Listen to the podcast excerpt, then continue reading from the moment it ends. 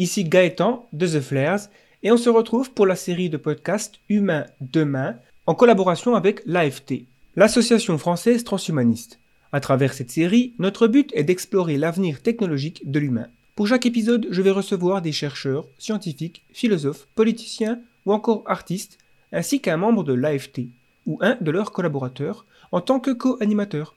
Pour le quatrième épisode du podcast Humain demain, nous allons explorer comment le chirurgien pourra évoluer et accompagner les changements qui se succèdent dans nos pratiques biomédicales en lien avec la pensée transhumaniste. Notre invité, Michele Diana, diplômé en médecine à Rome, en Italie, et spécialisé en chirurgie générale en Suisse. Il est directeur scientifique à l'Institut de recherche contre le cancer du système digestif, IRCAD, à Strasbourg, est responsable du département photonique pour la santé de l'ICube Lab, également à Strasbourg. Il est membre du corps professoral des principales sociétés de chirurgie spécialisées, y compris l'Association européenne de chirurgie endoscopique, EAES, l'Association internationale de chirurgie guidée par fluorescence, ISFGS, et l'Association internationale de l'innovation et technologie médicale, ISMIT. Ses principaux intérêts de recherche sont la chirurgie guidée par l'image, la robotique chirurgicale et le deep learning appliqué à la chirurgie.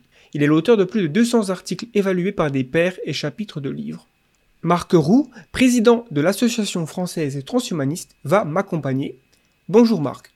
Bonjour Gaëtan. S'il y a un corps de métier qui peut se sentir ébranlé par les remises en question qu'exige la pensée transhumaniste, c'est bien celui des médecins.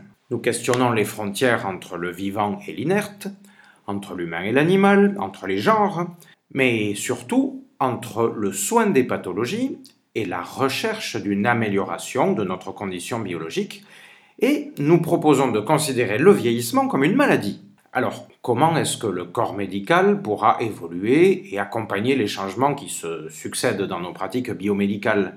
Avec Michel Diana, chirurgien qui fait preuve d'une remarquable ouverture d'esprit sur ces questions, nous nous demanderons comment lui-même et ses confrères comprennent le transhumanisme et comment est-ce qu'ils peuvent réagir face à nos propositions. On vous rappelle que pour un meilleur confort, vous pouvez choisir d'écouter le podcast en tâche de fond si vous êtes sur votre ordinateur ou tablette, ou alors de le télécharger directement sur votre téléphone pour pouvoir l'écouter n'importe où il suffit de chercher The Flares sur votre appli de podcast préféré. Profitez-en pour vous abonner afin de ne pas manquer les prochains podcasts. Et vous pouvez aussi écouter ce podcast en accéléré pour que ça passe plus vite. Pas trop vite non plus, sinon vous ne comprendrez rien. Je précise juste qu'il y a parfois quelques petits bruits de fond lorsque Michele parle, puisqu'il a effectué l'enregistrement directement depuis son bureau, je pense, qui donc euh, était dans un hôpital, j'imagine. Enfin, bref. Soit pour dire que si ça vous gêne, ben, on s'excuse. Merci pour votre compréhension. Si vous avez des remarques ou des interrogations à propos de cet épisode, vous êtes bien entendu libre de les poster en commentaire juste en dessous. On vous souhaite une bonne écoute, c'est parti.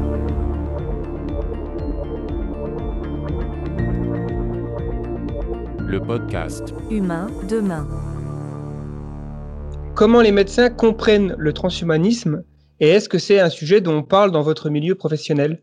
Non, non, non, euh, très rarement. En fait, euh, c'est vraiment euh, très peu abordé. Je dirais presque de manière vraiment élitiste. Et, en fait, je trouve que le, le, médecin, dans, dans, dans, ses fonctions justement de médecin, il, il a des, des rôles.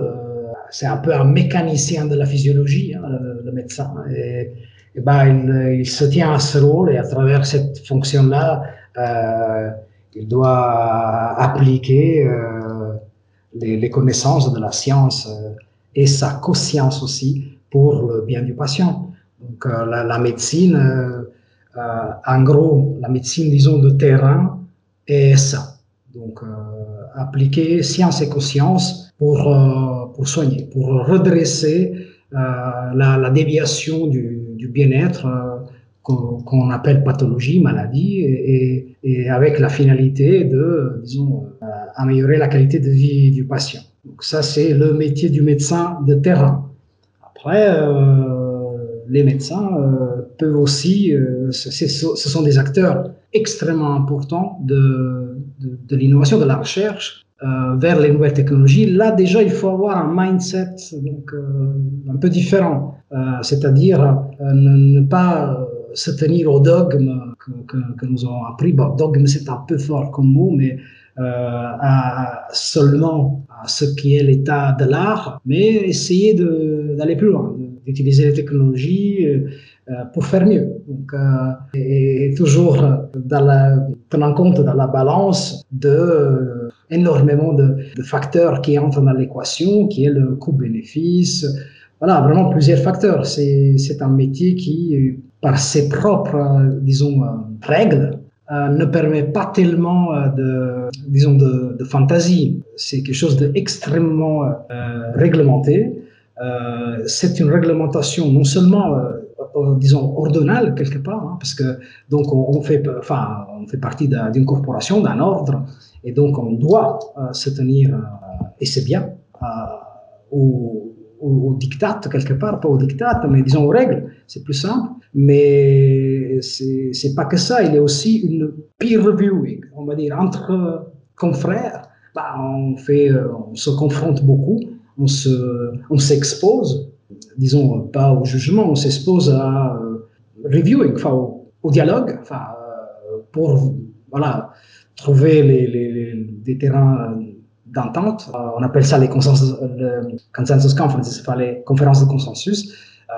on fait des, revues de l'état de l'art, on met sur le terrain, enfin, on met sur, la table quelque, part, on les analyse et on sort avec un consensus. Et en fait, nos choix thérapeutiques, nos choix de, la vie courante doivent être conformes à, à, ça, en fait. On doit respecter les règles de l'art, sinon euh, euh, on n'est pas quelque part couvert. Nous avons obligation de moyens et pas de résultats. Donc, euh, nous devenons, enfin, si, si, on ne respecte pas les règles de l'art, on n'est on n'est pas dans le standard pas, euh, on fait pas bien. Donc, c'est quelque chose, disons, parler du, du, transhumanisme reste quelque chose, à mon avis, un peu, quelque part, élitiste. il faut se questionner beaucoup et surtout, il, faut être un peu curieux. il faut avoir aussi un peu une formation, comment dirais-je, bah, humaniste. c'est humain, trop humain et transhumain, quelque part. Et, avoir cet esprit aussi un peu de, questionnement qui va au-delà du, du, métier tant que tel. Mais ce n'est pas du tout euh, une antinomie, je veux dire. C'est, moi, je pense presque que, tout médecin qui s'intéresse aussi à, la recherche pour, disons, euh, faire un peu plus que ce qui est demandé dans les règles de l'art, il est transhumain. Par la simple et bonne raison de ce que veut dire le mot trans, et, donc c'est aller un peu au-delà, mais tout en restant absolument humain, donc, euh, je, trouve que je sais que c'est difficile d'aborder ce, concept par tous le, le, les questionnements, tout, tout ce qui est dans l'équation, l'éthique, euh, et après tout un tas de, questions, euh, disons, euh, même idéologiques, etc. Mais soyons pragmatiques, en fait, un chercheur qui, qui, touche à la matière biologique, qui touche... Bah, moi, je suis un mécanicien. Le confrère qui n'a pas pu intervenir, si vous voulez, c'est un carrossier, euh, le plasticien. Et, donc, nous, nous touchons la, partie macroscopique. Mais nous ne sommes pas les vrais, nous sommes des artisans de, ce qui est euh, réellement visible. Mais en fait, le vrai, euh, les choses vraiment intéressantes se passent et les plus touchy se passent plutôt au niveau de la science de base, des vrais ingénieurs qui, manipulent le corps de l'information pour arriver à cette beauté qui est l'homme. Donc, en, trois mots pour résumer, pas d'antinomie euh, entre médecine et transhumanisme, à mon avis, à mon humble. C'est pas un discours qu'on entend dans les couloirs du tout, et ça reste extrêmement limité, extrêmement restreint et, restreint euh, par mon expérience vraiment aux, acteurs qui ont accès à des technologies top-notch qui ont euh, un peu plus la possibilité d'imaginer euh, des choses. Si tu peux pas imaginer des choses si tu, si tu exerces la médecine dans un milieu euh, vraiment, enfin, je dis pas rural, là, tu ne vas pas avoir trop d'idées, en fait. Mais quand tu es dans un environnement tel que j'ai la chance d'interagir avec, c'est clair que tu n'as pas de limite. Hein. Tu peux penser des choses que que pour tes confrères, c'est de la science-fiction, et en fait, tu, tu les appliques. C'est à peu près notre cas, en fait. Donc, c'est une réalité très particulière, et, et on, enfin, on connaît quel est l'impact de, de, de, nos démonstrations et de nos voilà, de, notre vision. Mais alors, euh, Michael, quand euh, euh, des médecins entendent malgré tout parler de transhumanisme à travers les médias, à travers leur lecture peut-être, ou parfois par hasard une discussion de couloir malgré tout, comment est-ce qu'ils peuvent comprendre Parce qu'il y a on se dit, nous, comme ça, il peut-être un filtre particulier, c'est-à-dire que peut-être qu'un médecin ne reçoit pas ce discours-là, ces hypothèses-là, de la même manière que le citoyen euh, lambda. Quoi. Euh, euh, comment est-ce que, enfin, d'après ton expérience, d'après tes discussions, tu as l'impression que les médecins peuvent comprendre ça comment? Ben, Écoute, Marc, c'est très simple. Quand on s'adresse à un médecin, un médecin est quand même quelqu'un qui a un background qui lui permet de comprendre que, que, que c'est faisable, en fait rien que pour ça. Le, fait de connaître et, presque à la perfection notre machinerie euh, jusqu'au niveau effectivement cellulaire et, les mécanismes intracellulaires et la transmission des signaux et comment le, les, protéines sont, sont, créées, comment la, la, la, la, réplication cellulaire est faite. Euh, ça, c'est un background qu'on a en commun, tout le monde même euh, le médecin de famille qui, euh, voilà, il a, il a par choix, parce qu'on a euh, terriblement besoin de médecins généralistes, il, il, fait de la médecine vraiment de, terrain, l'interface avec les patients du territoire. Peut-être il, va plutôt faire ce type de lecture comme hobby aujourd'hui, mais, mais qu'il n'a pas, comment dirais-je, la nécessité. Mais par contre, son background et lui permet de comprendre que tout est faisable, sorte. Enfin, qu'il y a, il y a vraiment euh, la limite, elle est technologique, mais la limite technologique, elle peut sauter, car euh, on connaît comment cette matière peut être manipulée. Euh, tous les, médecins, disons, post-Watson et Crick, comment dirais-je, et c'est c'est pas il y a longtemps, je veux dire, ont une vision que effectivement, donc dès la, la, formulation du mot ingénierie génétique, par exemple, euh, et d'autres, euh, bah, le CRISPR-Cas9, donc le editing, le hacking du génome, bah, disons, euh, on commence quand même à, dire, bah, effectivement, c'est c'est pas c'est pas de la science-fiction, c'est même si la science-fiction a anticipé d'un siècle voire plus ce qu'aujourd'hui est réalité, bah, Jules Verne avait écrit le voyage de la Terre à la Lune un bon siècle avant que cela ait été fait. Donc, euh, c'est toujours un peu d'abord dans la fantaisie euh, et après. Mais quelque part, si tu, si tu n'arrives même pas à le concevoir, c'est, disons, la conception, c'est quand même le premier pas. Mais donc, le médecin forcément, on va aborder euh, la question du transhumanisme de manière complètement différente par rapport au reste de la population, parce que,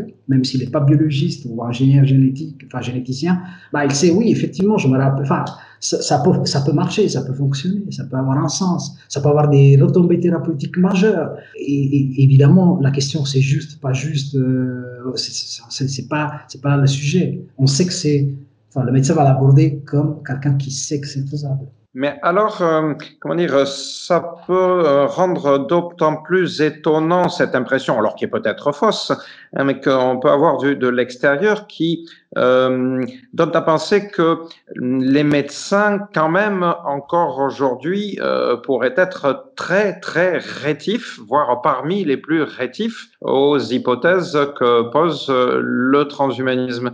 Et donc, par rapport à ça, la question, c'est pareil, d'après ton expérience, c'est euh, finalement, quand, les médecins sont entre eux, euh, dans une salle où il n'y a que des médecins, je sais pas, dans un bloc laboratoire euh, ou autre, euh, en quels termes est-ce qu'ils peuvent parler de ces sujet-là Est-ce qu'ils ont tendance plutôt à en discuter finalement de manière ouverte, comme tu as l'air de dire que ça devrait être possible, euh, ou alors est-ce qu'on entend des, cris d'orfraie disant oh là oui c'est possible alors mais quelle catastrophe est-ce que ça va être euh, Enfin je, je sais pas quoi.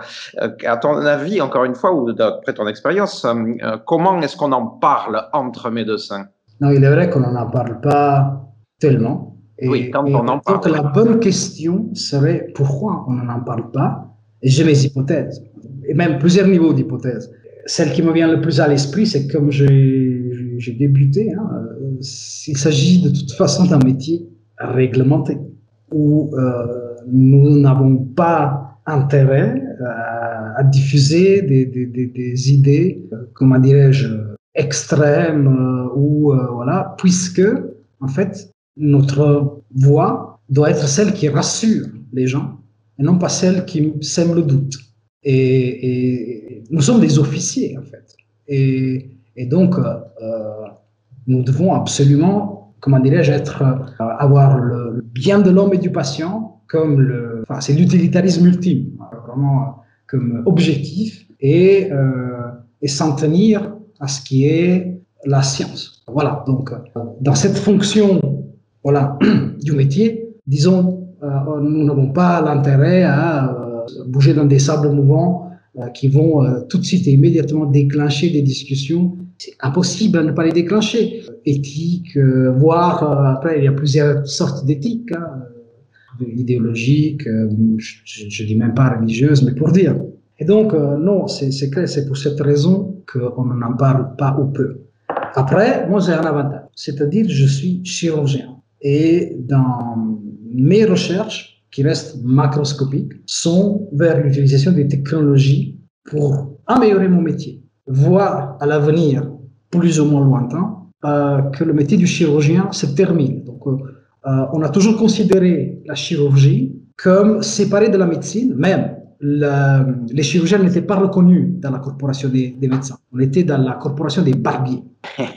voilà. Et, c'était, euh, d'ailleurs, c'est magnifique puisque la reconnaissance de, la chirurgie comme science est quelque chose de relativement récent. Après, il y a l'histoire de la fistule du roi Louis XIV. Un jour, je pourrais vous en parler. Mais pour dire, donc, nous, on vient de loin. Et, c'était la technologie qui a permis à la chirurgie de, de aux chirurgiens de s'affirmer comme métier, comme le mécanicien de la physiologie ce qui a permis la chirurgie, c'était pas les chirurgiens, c'était les développements faits par euh, la pharmacologie, donc euh, l'anesthésie, l'antibiothérapie. Euh, c'était des, des, choses qui ont rendu l'intervention chirurgicale déjà possible, puisque bon, donc les chirurgiens euh, arrachaient les dents ou enlevaient des tumeurs cutanées à, à coups de, de rhum, quoi. Et bah, ça faisait pas, ça faisait pas envie en fait. Et, et même dans le serment d'Hippocrate, euh, il, fait mention du fait que, euh, bah, il dit dans, le, dans, je m'occuperai pas du, euh, de la pathologie de la pierre. En fait, il parle de la lithiase biliaire. Pour dire ça, c'est quelque chose que bah, nous, comme médecins, on fait pas. Bah, parce qu'en fait, c'est une pathologie chirurgicale. Mais pour dire à quel point on vient de loin. Et, mais par contre, ce qu'on fait nous, étant de, la mécanique macroscopique, j'envisage, et, je pense que je le verrai de moi vivant, l'intervention chirurgicale parfaitement autonome, c'est-à-dire avec euh, le chirurgien qui ne fait plus rien. On travaille pour ça et sur ça. Ça, c'est, mes recherches. Je travaille sur la chirurgie cybernétique, euh, la chirurgie rendue complètement autonome grâce à l'imagerie, l'AI, l'intelligence artificielle et la robotique. Tout ça combiné ensemble fait, et, et toutes les briques technologiques sont là. J'ai plusieurs, même que j'ai publié, euh, j'ai eu la chance de publier moi-même, toutes les briques mises l'une à côté de l'autre qui, comme on revient au discours précédent, euh, montre que cela est faisable, que c'est pas de la science-fiction, c'est parfaitement faisable, la limite n'est pas technologique. Et là, maintenant, donc, c'est pour ça que je souhaite plutôt parler de, de mon interface vers le transhumanisme. Parce que moi, évidemment, si on parle de chirurgie, je me limite à la chirurgie, donc je touche pas aux matières sensibles, euh, arrangement du génome, parce que là, ça engendre des choses dont je n'ai même pas envie de parler, mais quand on revient vers moi, vers la chirurgie, donc je touche le macroscopique, ben là, je peux me lâcher euh, librement. Et je dis même, et, avec, euh, et je l'affirme, euh, je trouve que c'est seulement cette approche de type cybernétique qui va permettre l'amélioration de, de, mon métier. Donc, de, de retirer l'homme dans la boucle, dans cette boucle, et laisser faire aux machines, parce qu'elles font mieux que nous. Elles ne se fatiguent pas. Elles, elles, elles ont une précision d'exécution qui est inarrivable par l'homme. Euh, déjà, on a l'épreuve de l'intelligence artificielle dans le diagnostic. Il, y a, déjà, mais ça, c'est publié dans des revues à haute, facteur d'impact super scientifique. Enfin, je fais souvent ce genre de, de, présentation que j'aurais pu vous faire si c'était pas un podcast. Des, papiers publiés l'année passée sur la précision diagnostique du cancer du côlon par la machine dans un trial qui a comparé l'homme et la machine, mais c'est, il n'y a pas de, a pas de comparaison. Et, bah, ça commence à devenir une technologie commerciale. Euh, voilà, et on en a ici d'ailleurs. Donc, c'est, c'est pas un fight. Euh, euh c'est pas euh, homme euh, contre machine. C'est, plutôt ex machina. Euh, l'ex machina était effectivement D'ailleurs, c'est un de, de, mes protocoles hein, que vous, pouvez trouver online. Donc, c'est l'ex machina était la solution euh, théâtrale d'une histoire un peu euh, trop euh, complexe. Donc, il fallait trouver une solution. Ben alors, c'est l'ex machina qui sort et que il n'y a pas besoin d'explication, c'est ex machina, hein, c'est Bob, c'est comme ça, et on n'en parle plus, c'est résolu comme ça. Et, donc, effectivement, c'est un peu la même histoire. Donc, nous, on fait souvent la comparaison entre la chirurgie et l'aviation. L'aviation est devenue le, moyen de transport le plus, le plus sûr, car et grâce à l'usage euh, de la technologie, mais à l'usage extensif de la technologie. Bien sûr, dans l'optique aussi du risk management, du management, enfin, management du risque, euh, les checklists, euh, tout ça, c'est surtout la revue des erreurs. Et aujourd'hui, c'est surtout le fait que l'avion, bah, il, démarre, il vole, il se pose de façon autonome. Et pourquoi il y a encore le pilote? C'est pas parce que euh, le, pilote puisse faire quoi que ce soit en cas de, défaut. C'est juste pour nous rassurer quelque part. Mais euh, en fait, c'est bah, si un, avion doit tomber, il va tomber. Il y a de la mauvaise chance. On, on continuera à apprendre, à apprendre jusqu'à que vraiment on arrivera à un degré tellement euh, faible de, de, risque et qu'aujourd'hui c'est déjà tellement acceptable. C'est, je sais pas, c'est à mort tous les 16 millions de passagers. C'est quelque chose de, ridicule tellement c'est faible la mortalité. Euh, quand ça tombe, bah voilà, c'est 500 d'un coup, ça, ça frappe les esprits. Euh, bah, l'avion qui coûte 200 millions, c'est, c'est extrêmement frappant, mais au final, c'est bah, sur les routes de France, il y a 4000 morts par an. Je veux dire, en voiture. Qu'est-ce qu'on fait? On ne prend plus la voiture? Ben, On prend la voiture. Qu'est-ce qu'on fait? On ne prend pas l'avion On le prend. Mais il faut savoir qu'on a cette euh, quasi-certitude d'arriver à destination en avion grâce à cette énorme euh, utilisation de la technologie. Eh bien, c'est le même que l'on souhaite faire en chirurgie. Et c'est l'utilisation massive de la technologie qui va nous permettre de rendre la chirurgie de plus en plus sûre, de plus en plus précise. Et en fait, euh, après, il y a l'autre question qui se pose. Euh, puisque, bon, parfois, dans mes conférences, bah, il y a la question des coûts. Ah, euh, vous êtes dans un centre spécial, etc. Mais ça, c'est c'est pas possible pour tout le monde. Euh, eh bien, euh, c'est là où je, et ça, c'est un argument que j'ai préparé depuis des années, hein, parce que cette question arrive souvent. Ben, en fait, la question à se poser, elle est ailleurs. Est-ce que tout le monde a droit à des soins du plus haut niveau possible? Ça, c'est la question que je, pose en retour. Parce que si, la réponse est oui, eh bien, alors je fais un exemple très classique, bah, euh, il faut la démocratisation. Et la démocratisation de la chirurgie passe par l'industrialisation de la chirurgie. Car la chose plus chère, plus coûteuse dans les soins, ce n'est pas la technologie, ce sont les salaires. Et, donc, euh, la technologie permettra de réduire le nombre de personnel nécessaire pour donner, enfin, pour pour, pour faire les soins et euh, euh tout en augmentant la qualité. Parce qu'effectivement, avec de l'AI, on met le big data du patient, on peut imaginer un flux complètement automatisé comme à la chaîne. Comme euh, l'exemple que je fais souvent pour faire comprendre, c'est je, je, pose la question euh, dans, des auditoires combien de personnes ont une voiture? Levez la main, bah, tout le monde lève la main. Très bien. Et combien de personnes ont une Ferrari? Eh bien là, très souvent, il y a euh, peu de mains qui se lèvent. Eh ben, et pourquoi vous n'avez pas de Ferrari? Parce que la Ferrari est faite à, à peu près à la main. Donc, c'est le temps homme, c'est le, le enfin, c'est l'humain qui a travaillé derrière que tu dois payer, euh, mis à part le, le, style, etc. Mais on peut imaginer de refaire une Ferrari avec la même coque à la chaîne, c'est pas la même, c'est pas la même valeur. Euh, on fait des, on peut imprimer la coque Ferrari, voilà, et ça perdrait tout, tout l'intérêt. Et, et c'est pour ça que vous avez une voiture. Monsieur Ford vous a, vous a donné une voiture à tout le monde parce qu'il a fait euh, l'industrialisation. Eh bien, si la réponse à ma question, est-ce que tout le monde a droit? Moi, je pense que oui, mais je, suis peut-être un partisan euh, s'agissant de mon métier. Mais peut-être il y a des politiciens qui n'ont pas cette envie. Et vous, vous, vous, pouvez déjà imaginer à, qui je fais allusion.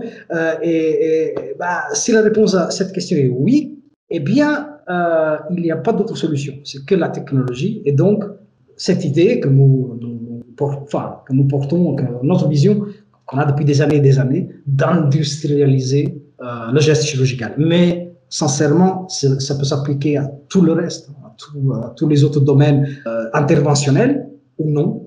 On peut imaginer euh, ce processus d'industrialisation qui enlèvera ou réduira très fortement euh, la présence de l'homme dans la boue. Et qu'est-ce que feront les médecins à ce moment-là? Peut-être qu'ils pourront s'occuper de tâches plus humaines.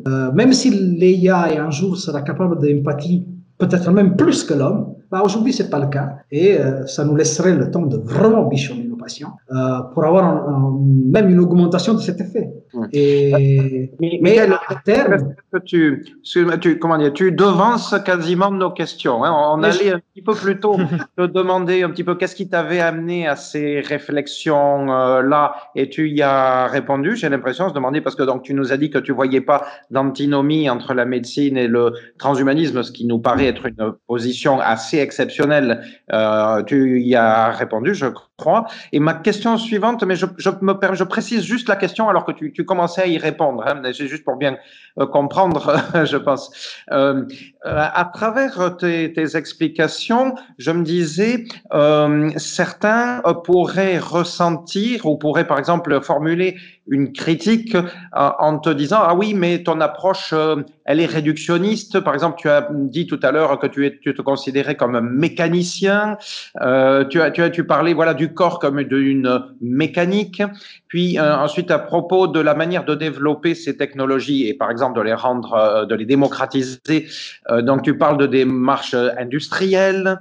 Et donc j'entendais un discours en opposition euh, qui euh, a tendance à dire, mais alors euh, l'humain disparaît complètement, le, le, le, médecin humain disparaît, ou que, que devrait devenir le, le médecin Et puis en même temps, est-ce qu'il n'y a pas autre chose dans euh, le, fonctionnement de l'humain que de la mécanique.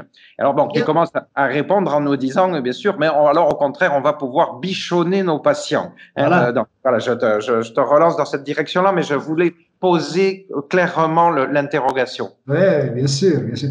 Non, c'est euh, je quand j'ai dit, je, je n'ai pas dit que je réduis euh, le corps à la mécanique. Je réduis mon métier à celui de mécanicien, qui est différent. C'est-à-dire, je suis un pauvre mécanicien qui s'occupe, donc par, mon propre métier, on redresse, on, fait une approche qui est mécanique. Donc, on, enlève des choses, on reforme des, connexions, euh, c'est de la mécanique. Donc, nous, on ne touche pas, on ne fait pas de l'ingénierie au niveau profond. Et c'est pour ça que peut-être j'aurais pas dû dire médecine et euh, transhumanisme ne sont pas antinomiques, mais chirurgie, limitée à mon propre, parce que médecine, ça peut effectivement comprendre des, des secteurs où l'intervention peut être plus profonde euh, que celle que, que, que nous effectuons et, et que euh, peut faire apparaître d'autres sensibilités. Mais sincèrement, la plupart des les chirurgiens, c'est un peu des, des comment dirais-je, on aime beaucoup les, les, nouvelles technologies, on aime beaucoup euh, les, explorer, les utiliser. Ceux qui n'ont pas la possibilité nous regardent avec beaucoup de jalousie, euh, puisqu'ils aimeraient aussi les utiliser pour euh, gagner du temps, pour faire mieux pour les patients. il faut vraiment avoir ça en tête. Donc, notre utilitarisme ultime, même si utilitarisme peut être un mot fort, puisqu'il implique que le fin justifie les moyens, un truc comme ça, mais quelque part, notre utilitarisme est le bien du patient. Et aucune technologie, aucune, a une chance de, de, se déployer, de se développer si elle oublie ça. S'il y a une, boîte, une start-up, euh, une major qui oublie ça dans le credo, c'est fini. Euh, là, je parle du medical device, c'est différent. Euh, la pharmacie est différente. Mais dans, dans, dans, ce que nous, nous utilisons, il, y a, il y a vraiment, euh, s'il n'y a pas une possibilité d'améliorer le, geste et, et que, enfin, une analyse ultime, le bien du, du malade, c'est mort, il n'y a aucune chance. Avec tous les meilleurs business plans du monde, euh, la meilleure stratégie de, de, de, marché, etc. Non, ça fonctionne pas. Il faut ça, et c'est pas vraiment, ce n'est pas juste une façade. Ça fonctionne, ça va pas. C'est tôt ou tard, ça va se casser la gueule, c'est inévitable. Pour les pharma, je trouve que le discours il peut être un peu différent puisque le bénéfice de, pharmacologique, il peut s'étendre à, plusieurs niveaux. Il peut y avoir, je sais pas, je fais l'exemple de, de, la vaccination euh, euh, pour, pour la polio, par exemple, ou, enfin, ou même euh, une vaccination, en fait, elle va provoquer de l'immunité, même à ceux qui ne sont pas vaccinés, par exemple, euh, avec le temps. Donc, c'est euh, le, le, bienfait s'extériorise. On peut toujours dire, on peut toujours, disons, faire, comment dirais-je, communautairement pour le patient, même si là, on parle quasi d'humanité. Mais en fait, tout ce, tout ce bien, après, il va retomber aussi en termes de bénéfices économiques. Et, donc, voilà, le, discours il s'entremêle entre euh, business, économie, euh, les, les, assureurs, le tiers payant, c'est, c'est, ça devient vraiment différent. Mais pour le medical device qui est utilisé à, pour ce patient à ce moment, pour le geste opératoire, euh, s'il ne fait pas quelque chose de bien, euh, réduire le temps opératoire, réduire le risque de, de, de, de complications, etc., il n'a pas, il a pas, vraiment pas de possibilité. C'est, ça doit être vraiment credo numéro un. La, si on veut commencer une innovation, si on veut se lancer dans une, innovation, il faut vraiment trouver le clinical need, le besoin clinique, et pour faire du bien, pour faire mieux et, le poursuivre. Donc, j'insiste vraiment, euh, il peut y avoir des, des, branches de la médecine, quelque part, où les sensibilités sont différentes. Et, et mais de, de, notre point de vue, comme on fait des... Euh, chirurgie, ça veut dire je travaille avec les mains. Euh, c'est déjà dans le, mot lui-même qui vient du grec, c'est on a tout dit presque. Et donc si je augmente mes mains euh, par de, la robotique, bah, je ferai mieux mon travail. Euh, si j'augmente mes yeux, car je dois voir mieux par les technologies de, de l'imaging, bah, je vais faire mieux mon travail. Ça reste aussi une discipline intellectuelle. Il faut que je planifie mon geste. Il faut que je calcule le moment exact pour, pour l'opération. Il faut que, en temps réel, j'adapte mon geste, il faut que je m'aperçois que je suis en train de faire, euh, de dévier de, la norme, de faire une connerie, je n'ai pas reconnu une structure anatomique à préserver. Si j'augmente ça, si j'augmente mon cerveau aussi, bah, cerveau, la main et les yeux, et je fais une chirurgie euh, parfaite, et c'est le but et l'objectif. Et si ça, c'est aller vers l'homme augmenté, vers la chirurgie augmentée, bah, non seulement c'est pas une antinomie, on les a publiés de partout. Euh, on était les premiers à utiliser le, terme chirurgie cybernétique. À l'Académie de médecine, je veux dire, c'est quelque chose euh, dont je, je, suis presque un ambassadeur. Mais peut-être j'ai eu tort en mettant ensemble, en mélangeant médecine. Puisque, je répète, ça peut prendre des branches qui sont un peu plus, comment dirais-je, euh, au contact de, de zones où ça, ça, ça, ça touche à la vie, à, à, l'intime, disons, genèse presque. De Mais euh, il me semble qu'il y a une autre notion à, à bien distinguer parce que euh, on peut augmenter les capacités du chirurgien euh, en euh, mettant à côté de lui ou, comme tu le dis, peut-être à un moment donné à sa place, euh, un robot, donc un fonctionnement cybernétique qui va être plus efficace pour des actes très précis. Mais à ce moment-là, on peut considérer ça comme simplement de l'outillage c'est-à-dire qu'on prolonge la main, euh, justement. Et, ça, ça ne rentre pas forcément dans le cadre du transhumanisme, euh, où par exemple souvent on dit que ok, on est dans le transhumanisme si l'utilisation de l'outil est tellement euh, comment dire euh, tout, tellement fréquente euh, et en même temps que la liaison est tellement intime que cette utilisation, par exemple, transforme vraiment le cerveau. C'est-à-dire euh, utiliser une prothèse qui est neuralement reliée directement au cerveau, comme il existe aujourd'hui des prothèses qu'on appelle biomécatroniques, hein, mhm. qui sont directement, pas seulement, pas forcément seulement reliées au, au système musculaire. Par exemple, une personne amputée, hein, voilà, il porte une, porte une prothèse, ça peut être actionné par des capteurs qui sont juste sur les muscles du bras, par la partie du bras qui lui reste, mais on a quelques modèles où carrément euh, c'est relié directement au cortex. Hein, c'est ce que fait le professeur Benabid à, Lyon, euh, par exemple, qui lui permet de faire euh, manipuler, utiliser tout un, exosquelette par un, patient tétraplégique. Mais si on peut enlever l'outil, si l'usage finalement c'est pas tout le temps, pas toute la journée, il n'y a pas forcément d'impact en retour, par exemple sur le, cerveau de la personne, alors on peut juste considérer que c'est comme une comme un marteau en quelque sorte la prothèse en question. Euh, alors que quand on parle de transhumanisme, on va beaucoup plus loin, on réfléchit, voilà, tu le suggérais tout à l'heure, à des modifications génétiques, on réfléchit à des implants qui sont euh, complètement incorporés, qui sont portés en permanence, comme je sais pas un implant cochléaire euh, par exemple, euh, ce, ce, genre de choses. Euh, où on peut aller plus loin.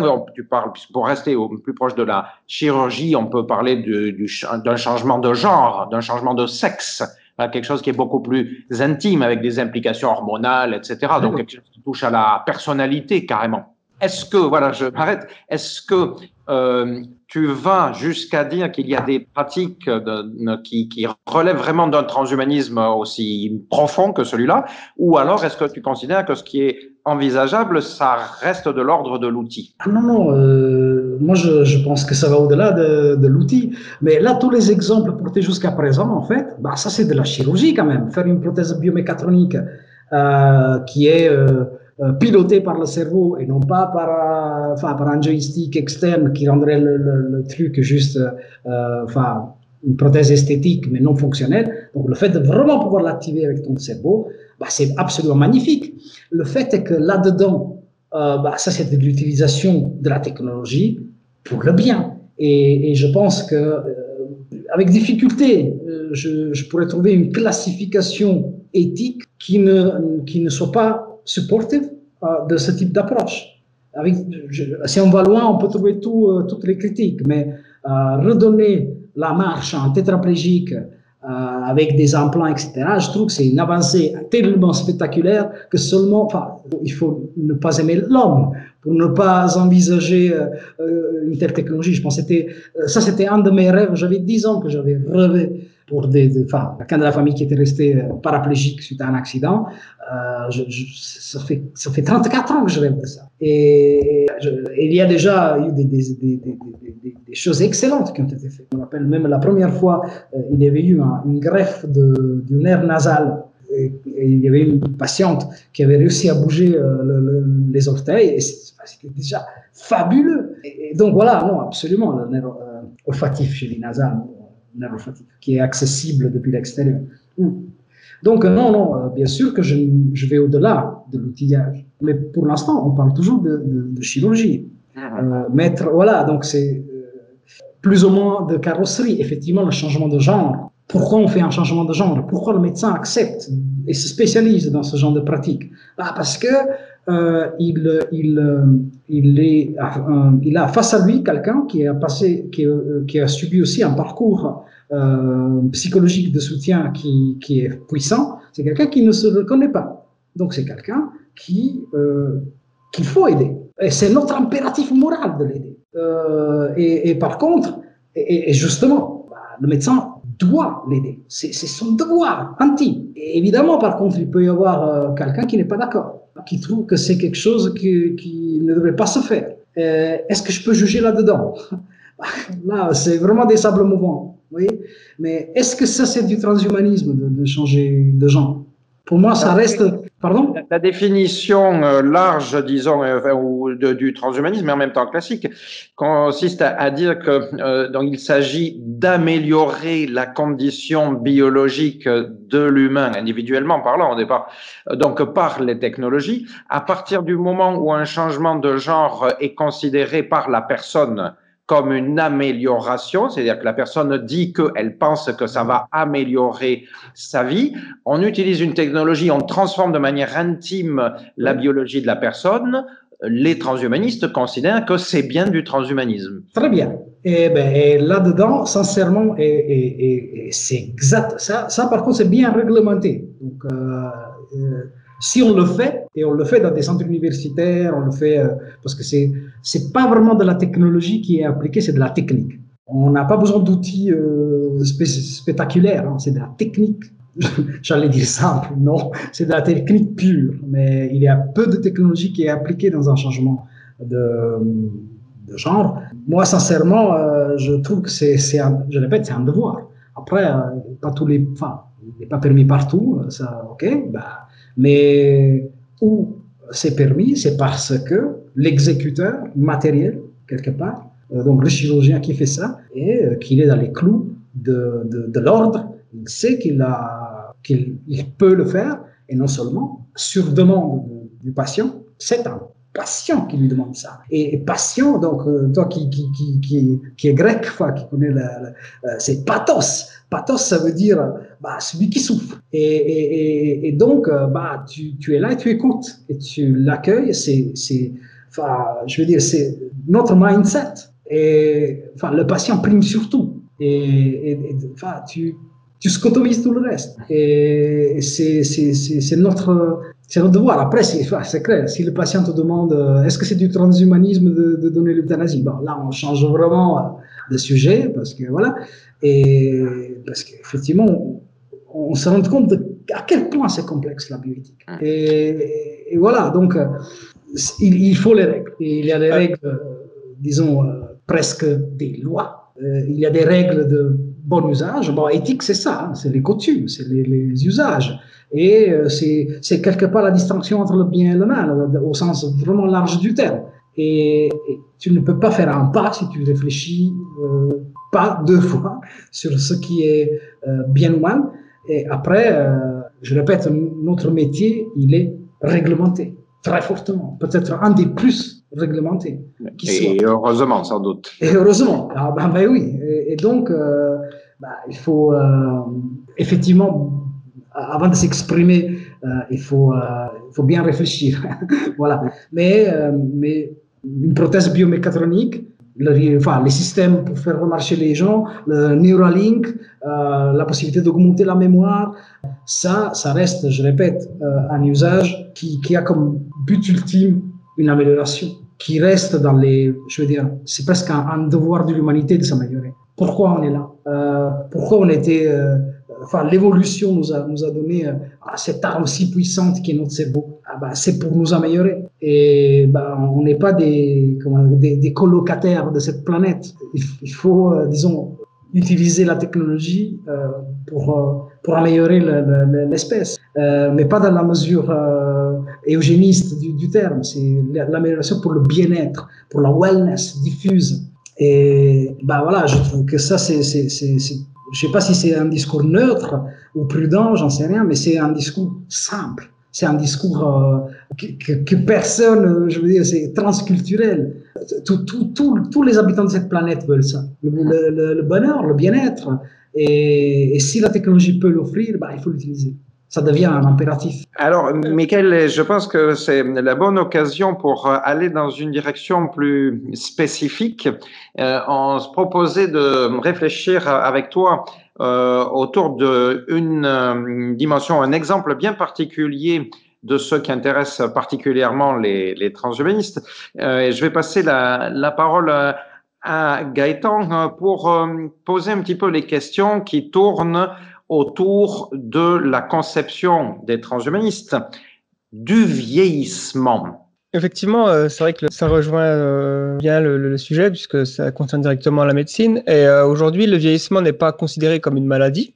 et, donc, je me demande qu'est-ce que vous en pensez? Est-ce que c'est quelque chose qui devrait être considéré comme une maladie ou est-ce qu'il y a des, arguments qui sont euh, qui vont à l'encontre de ça et, quels sont les arguments en faveur finalement d'opter pour ce changement de catégorisation finalement et qui va probablement motiver la recherche dans une autre direction? Il y a très très peu aujourd'hui de, personnes qui travaillent sur le vieillissement qui considèrent euh, c'est une maladie quoi. Je pense euh, être né d'un corps et, et, que je quitterai ce monde d'un corps dans le monde où le vieillissement n'est pas une maladie puisqu'on connaît par des, multiples recherches que euh, l'espèce humaine a un temps de vie limité, une montre dans, notre ADN, la longueur des télomères, etc.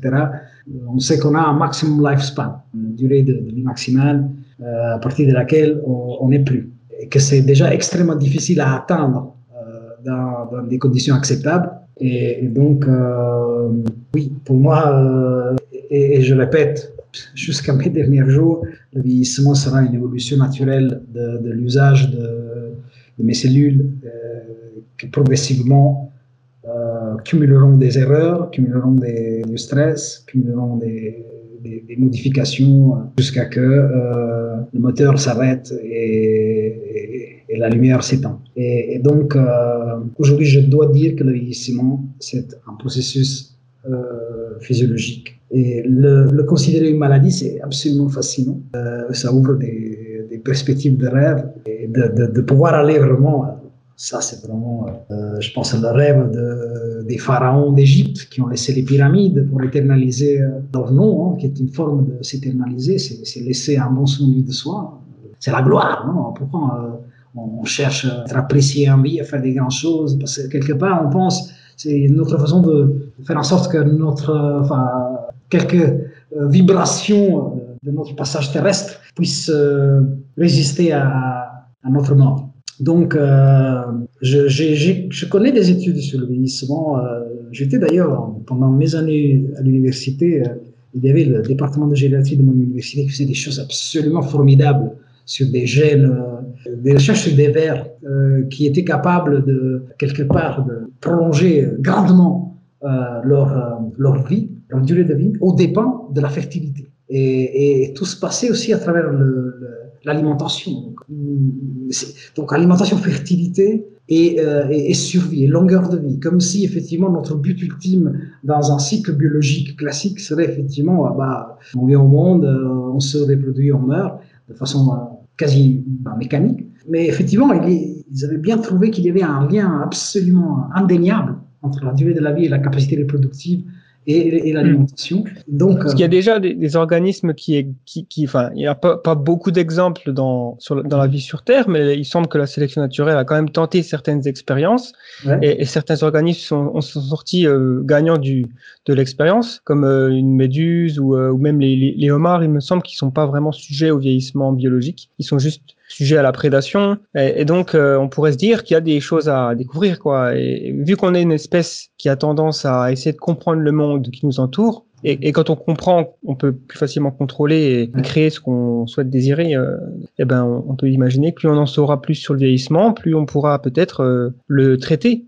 alors ça veut pas dire euh, complètement l'arrêter, mais en tout cas vivre plus longtemps en meilleure santé, c'est déjà un but. Euh. Ah oui, oui, mais, bien sûr, mais ça c'est à, peu près le, comment dirais-je, le, c'est le but de la médecine, hein, c'est de réussir à vivre dans des bonnes conditions euh, le, plus longtemps possible. C'est ce qu'on essaie de faire. Sinon, c'est le but et de la médecine préventive et de la, de la médecine, on va dire, thérapeutique, c'est de nous préserver le plus longtemps possible la meilleure qualité de vie jusqu'à jusqu'à jusqu'à la fin. Par contre, donc parler, enfin, identifier le vieillissement comme une maladie, je répète, c'est fascinant parce que c'est une maladie, ça veut dire que euh, n'est pas un processus physiologique, mais un processus pathologique. Donc ça, ça devient une opposition. Mais après, à la fin du vieillissement, ben, on n'est pas dans une espèce euh, éternelle. Je veux dire, on, passe pas. Enfin, il y a eu un début et il y aura une, fin. Et, donc, c'est, c'est un peu, comment dirais-je, euh, stretch, enfin, tirer le, concept, enfin, euh, mm-hmm. euh, comment dirais-je, vraiment une pauvreté de termes pratiquement. je pense se positionner quasi à l'antinomie, c'est un peu, c'est, un peu exagéré, enfin pas exagéré, mais c'est pas le vieillissement ne à mes yeux aujourd'hui, à nos yeux aujourd'hui, n'est pas une maladie, c'est un processus naturel euh, de notre interaction avec l'environnement, avec les, substances euh, qu'on mange, avec le, enfin, justement notre vie. L'oxygène est, toxique en fait. Hein. Je c'est pourtant. Euh, donc, je veux dire, c'est ça. Nous devons utiliser, nous devons faire usage de notre corps pour interagir avec l'environnement. Et c'est déjà cette interaction qui, euh, qui va consommer euh, la chandelle. Et, donc, euh, c'est un processus que je ne sais pas aujourd'hui apparenter à une pathologie.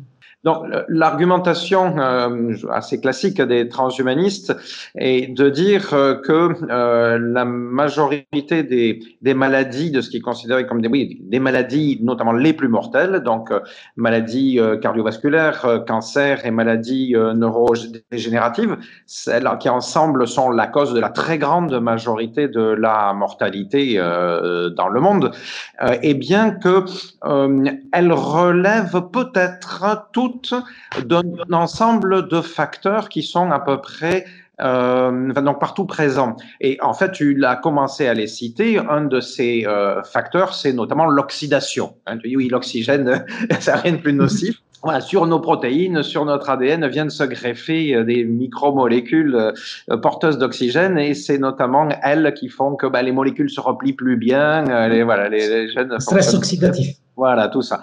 Mais les euh, transhumanistes argumentent en disant euh, si au lieu de traiter seulement dans un coin les cancers, dans l'autre coin les maladies cardiovasculaires, dans l'autre coin les maladies euh, neurodégénératives, eh bien, on considère ça de manière holistique, oui, pour continuer à parler grec, de manière globale, et eh bien, on va finir par traiter l'ensemble des processus qui sont qui relèvent tous du vieillissement, c'est-à-dire comme tu l'as dit aussi de de la confrontation à la vie.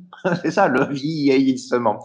Euh, donc euh, évidemment que ça a quelque chose de naturel. C'est pas que ça a quelque chose, c'est naturel au départ. C'est comme ça que fonctionne le vivant.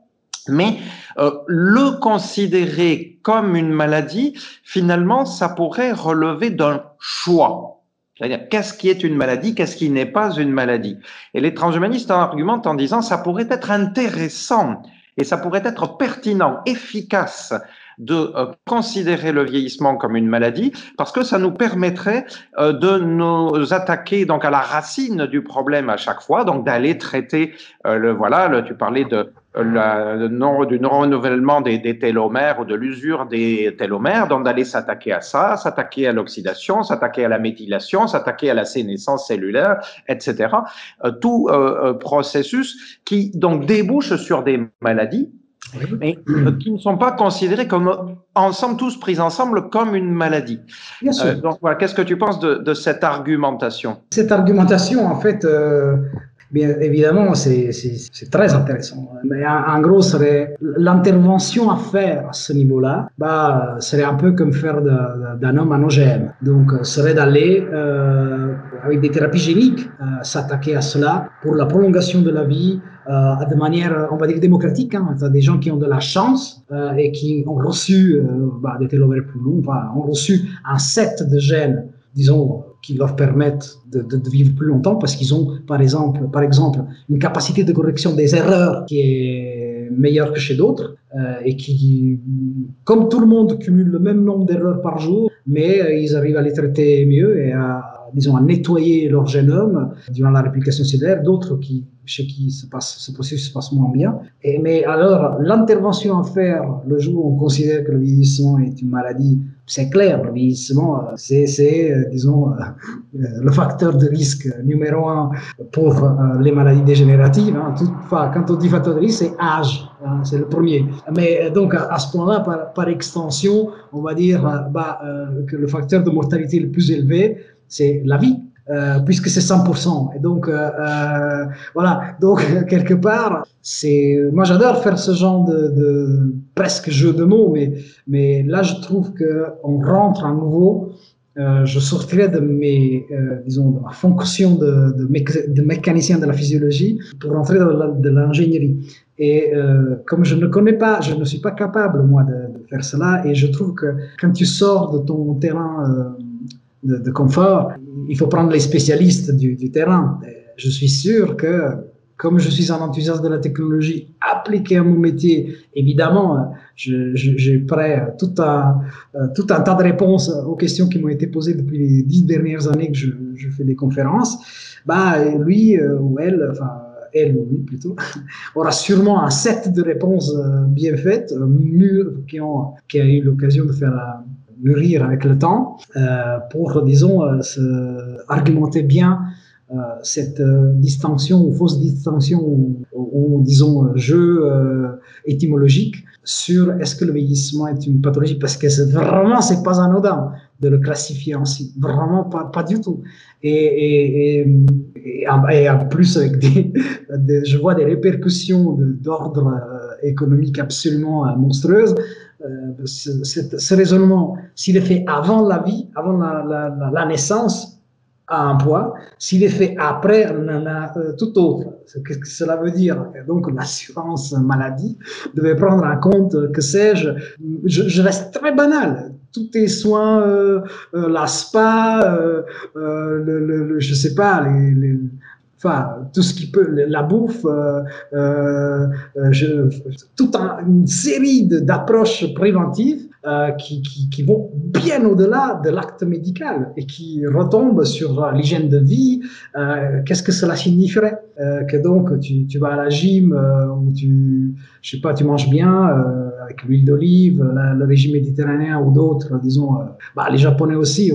Bah, les Italiens et les Japonais sont, sont c'est les deux populations qui ont le lifespan plus plus important que, que les autres. Enfin, on est un pays, l'Italie, mais après, les Japonais, je pense, euh, c'est les Italiens les plus euh, longèves. Bah, euh, clairement, qu'est-ce qu'on fait de bien Probablement, c'est l'alimentation. C'est pas, pas que on n'est pas moins pollué que d'autres pays. On n'est pas, enfin, je veux dire, il doit y avoir un effet quelque chose dans, notre régime, qui, qui, est d'ailleurs patrimoine de l'humanité. Euh, matériel. Et, donc, mais peut-être aussi un, un aspect social, je fais que le, oui, la famille, tout ça. c'est Ah, si, sûrement, c'est clair que bah, c'est le bonheur, comme d'habitude. Voilà, cette approche un peu enthousiaste vers la vie, euh, euh, une approche un peu aussi euh, esthétique, quelque part, donc euh, qui, qui, qui, qui rend plus heureux. Enfin, disons, on est pas les champions du monde du, du suicide. Euh, ça veut dire que quelque part, euh, il y a un bien-être un peu euh, qui, qui, qui, va au-delà du bien-être financier que, qui sûrement s'explique avec le social, la famille, effectivement, les, très fort, les liens familiaux qui sont euh, super importants, euh, les traditions, etc. Donc oui, absolument.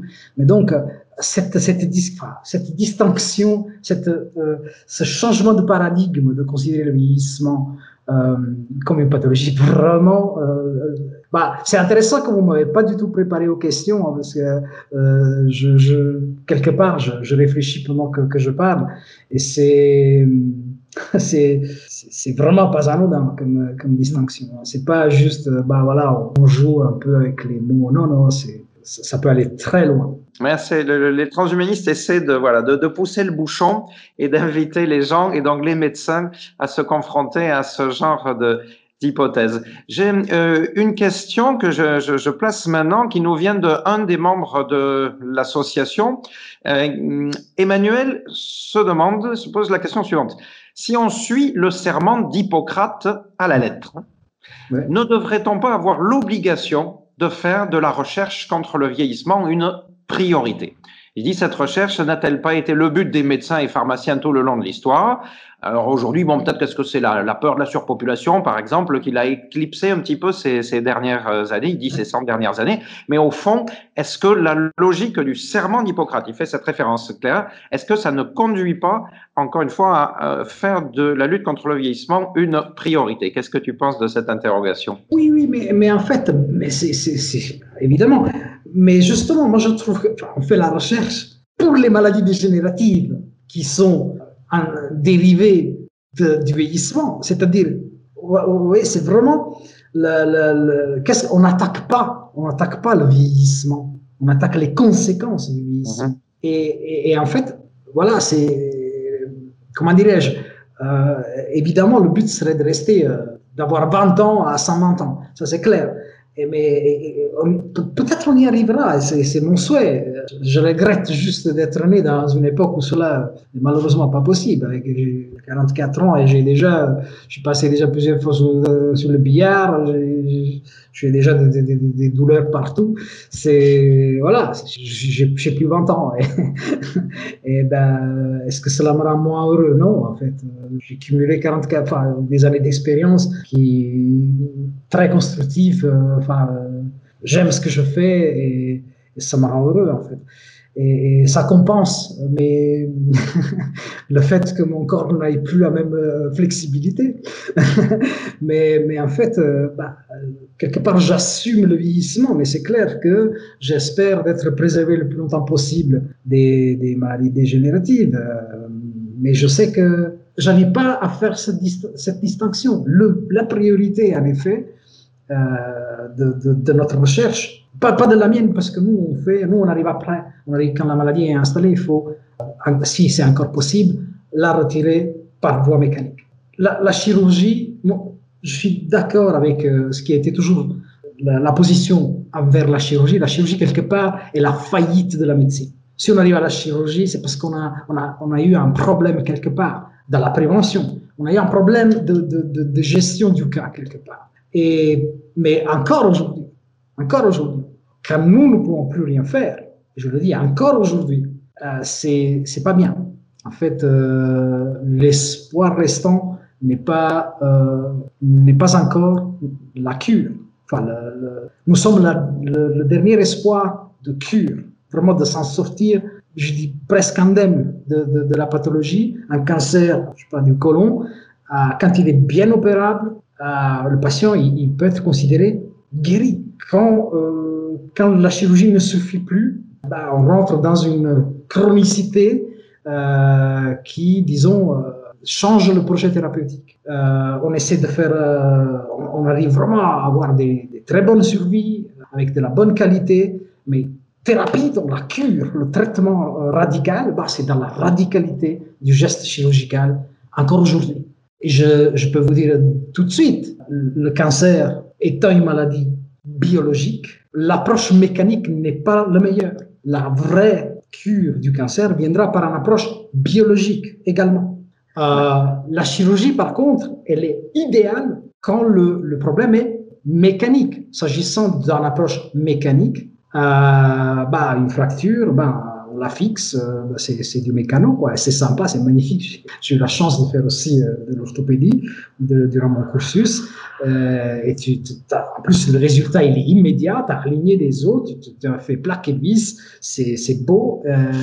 mais c'est un problème mécanique. Une hernie, c'est un problème mécanique. Tu, tu réduis l'hernie, tu mets une plaque, tu, tu voilà, tu as, reconstitué l'intégrité anatomique. C'est beau, c'est bien fait, c'est joli.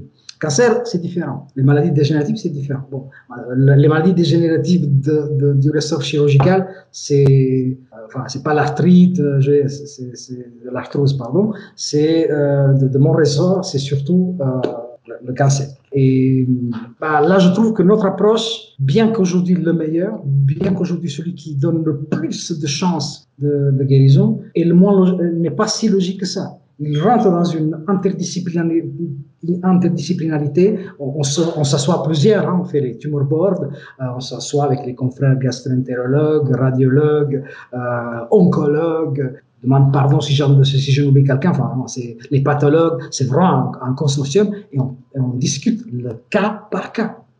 Pour vraiment être sûr de ne pas faire, de, faire tout ce qui est dans les guidelines pour faire le mieux patient par patient. C'est patient specific. C'est, comme euh, c'est, le costume sur mesure. Et c'est la médecine de précision. On appelle ça aujourd'hui la médecine de précision. Et donc, euh, voilà. Mais je trouve que la solution, la réelle solution pour un problème biologique doit venir d'une approche de type biologique. Euh, je sais pas, on imagine, il y a aux études des, des choses fabuleuses, sont les virus oncolytiques. Donc des virus qui, qui reçoit une, euh, une modification pour, pour, avoir une adresse pour qu'ils aient colonisé que les cellules tumorales et les détruire. Le, le, virus, il, fait, il rentre dans une cellule, il, profite de la machinerie de réplication cellulaire, il, il, en fait, un virus, c'est du matériel génétique avec une capsule. Donc, il, il, sait faire que ça. C'est parce que c'est pas un vivant le virus. La seule chose qu'il a en commun avec le vivant, c'est de se répliquer. Et il se réplique au dépens de, la machinerie de réplication euh, de, de, de l'autre, du vivant qu'il a, qu'il a infecté. Et donc, euh, l'idée pourquoi on n'utilise pas, ça c'est vraiment très smart, de je vais te faire coloniser le cancer et que le cancer. Parce que, en fait, ce qui est important aussi, euh, les, les, chimiothérapies les plus efficaces, la radiothérapie, euh, on dit que le la tumeur est euh, chimiorésistant ou radiorésistant. Pas vraiment vrai. si, si on, on, tire une bombe nucléaire sur la tumeur, elle, elle va mourir. Par contre, c'est la fourchette entre la tolérance du patient et celle de la tumeur qui ne va pas. C'est que les, les, conséquences sur le patient sont trop lourdes, voire hum, des effets néfastes. Donc c'est cette fourchette thérapeutique qui est difficile à atteindre. Mais les tumeurs ne sont pas vraiment. Il y a quelques-unes qui, qui arrivent à excréter les drogues, enfin, qui, qui est vraiment résistant à, certaines drogues. Mais au final, quand on fait du sora maximal ou quand on, irradie beaucoup, ah bah, la tumeur, va mourir. Par contre, c'est le patient aussi qui ne va pas être content. C'est ça le problème.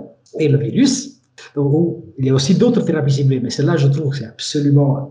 Évidemment, on a donc c'est modifié le, virus pour qu'il perd sa... Voilà, mais qu'il reste infectif, c'est-à-dire euh, infectieux, c'est-à-dire qu'il soit capable de pénétrer la cellule tumorale et, et, et non la cellule saine, euh, se répliquer dedans et donc la faire euh, exploser par voilà, sa propre multiplication. Ça, c'est absolument fabuleux et ça a déjà été testé sur le glioblastome.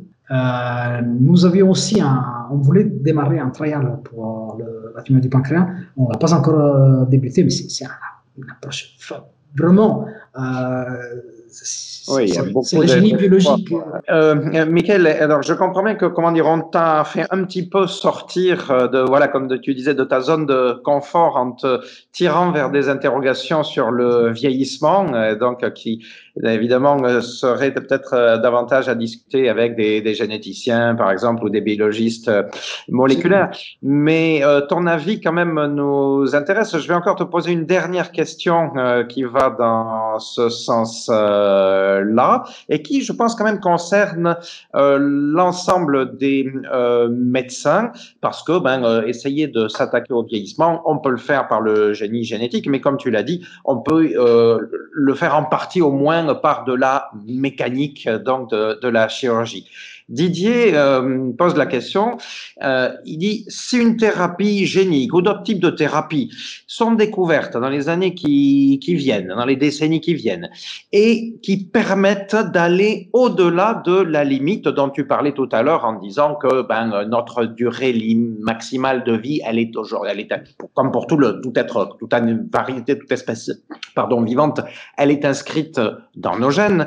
Si euh, donc demain l'ensemble de ces thérapies nous permet d'aller au-delà de la limite actuelle qui est à peu près donc de 120 ans, est-ce que tu penses que les médecins en général, c'est-à-dire la majorité des médecins euh, serait plutôt en faveur de cet ensemble de thérapies ou bien est-ce qu'il y a, je sais pas, dans leur euh, manière de penser, des éléments qui leur feraient dire non, euh, il faut pas aller au-delà de cette limite de, de 120 ans. Qu'est-ce que tu en penses? Euh, Pourquoi demain et pas hier alors? Non, je, je veux dire, je trouve que ça, c'est une question à poser à chacun des habitants de cette planète. Et parce que si quelqu'un euh, perd le goût à la vie il est capable de se faire du mal à soi-même au point de, renoncer à ce don absolument euh, incroyable qui est de venir au monde, eh bien, euh, je pense que il le fait en toute, euh, je sais pas si c'est une liberté, mais il le fait. Et ça arrive, personne n'a pu lui empêcher. De la même manière, il faudrait poser la question est-ce que tu as envie de vivre 120 ans, 130 ans, 150 ans? Eh bien, si, si, si, si la réponse est oui, bah, magnifique. Moi, moi je ne souhaiterais jamais quitter ce monde. Je, m'éclate trop quelque part euh, en faisant ce que je fais et en, causant avec les gens. Mais bah voilà, est-ce que j'ai ce plaisir aussi parce que je sais que mon passage est limité? Je sais pas. Mais non, en fait, je pense que j'appréhende d'ores et déjà le moment euh, où je ne serai plus. Mais bien sûr que la plupart des, médecins, euh, Il faut se mettre dans la peau du médecin. Il faut que quelqu'un lui demande quelque chose. On n'est pas des prêcheurs, on n'est pas dans une église euh, en train de prêcher ou dans un euh, ou au parlement en faisant des interrogations parlementaires. On est dans des institutions qu'on appelle les hôpitaux, hein, et c'est généralement c'est des lieux de, de réception. C'est beau aussi le, euh, typiquement euh, de campagne qui, qui allait hein, à domicile. C'est, je trouve que c'est, spectaculaire. Et dans le serment d'Hippocrate, il dit euh, dans les maisons que je visiterai, je porterai le respect. Ah, c'était quelque chose que devait faire beaucoup bonheur d'être visité par un médecin, chose que, bah, disons, aujourd'hui, voilà, je pense un peu Wikipédia, un peu Doctissimo, euh, ont quand même fait perdre un peu de, l'importance de notre profession. C'est sans critique, hein. mais je trouve que le Covid a quand même euh, rappelé un peu que quelque part, la corporation euh, sert. Et là, on rentre dans la politique. mais pour dire, ah, ça, je pense que vous êtes au courant de tout ce que, voilà, les, même des, euh, voilà, des grèves, etc.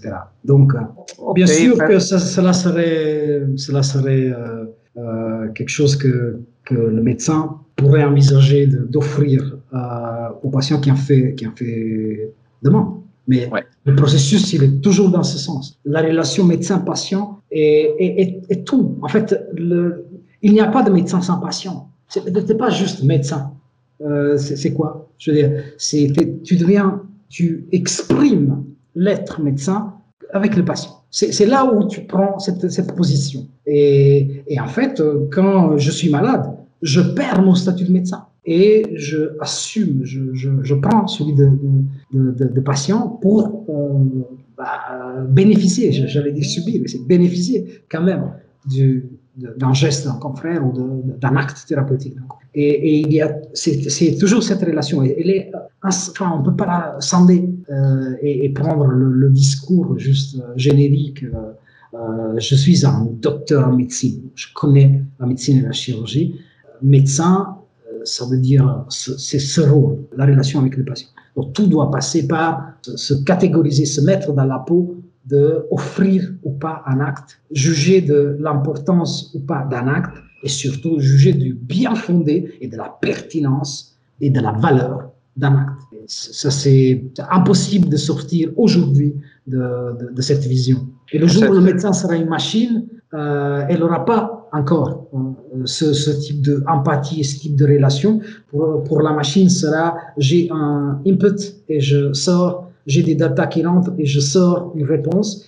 Euh, il n'y aura pas l'aspect relationnel, euh, mais il y, a, aussi des avantages à ne pas avoir cet aspect euh, relationnel, mais avec tous les inconvénients du cas. Mais globalement, si quelque chose est dans l'utilitarisme, le bien n'est pas absolu, mais il est majoritaire. Donc, on n'arrivera jamais à faire le bien absolu parce que ce qui est bien ici n'est pas bien euh, à l'autre bout du monde et vice-versa, mais c'est majoritairement bien.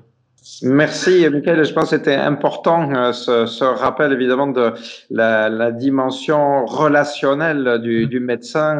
Et j'imagine que, euh, en effet, ça peut être cette direction-là qui permet de penser le, le, futur de la profession, euh, euh, en gardant du coup euh, cette dimension qui est alors, oui, originelle. Tu me faisais repenser, enfin, autant que j'ai appris le thérapeute, thérapon, mm. c'est celui qui ouvre la porte. Et théra en grec, c'est la porte. Et le thérapon, c'est d'abord l'hôte. Avec d'ailleurs, comme en français, son double sens. Ça peut être celui qui rentre dans la maison, qui vient à domicile, ou ça peut être celui qui accueille dans euh, sa maison. Et donc, on peut imaginer que l'avenir du médecin continue à, être euh, euh, celle-là. Euh, Michael, pour avancer dans les propositions de questions qu'on on avait, auxquelles on avait réfléchi. L'idée est d'aller d'élargir un petit peu au-delà de ces questions sur le vieillissement en général pour parler d'amélioration de, manière encore plus large. De la même manière, un petit peu que les transhumanistes euh, pensent qu'on pourrait envisager le vieillissement comme une maladie, ils invitent les médecins à, sortir de cette, euh, cette, considération traditionnelle de la médecine euh, comme euh, un acte qui cherche essentiellement à réparer ou à rétablir une fonction mm-hmm. pour aller jusqu'à donc ce qu'on appelle parfois une augmentation, parfois une amélioration, parfois une valorisation. Mm-hmm c'est-à-dire quelque chose qui, jusqu'à présent, est considéré par, euh, tant qu'on comprenne la tradition médicale, par, comme quelque chose qui est en dehors de son champ. Et donc, il y a une tension entre euh, est-ce qu'on doit répondre, comme on, a cité l'exemple tout à l'heure euh, du changement de genre. On n'a euh, pas vraiment, on n'est pas entré dans le détail, mais euh, on aurait pu parler de, de chirurgie esthétique.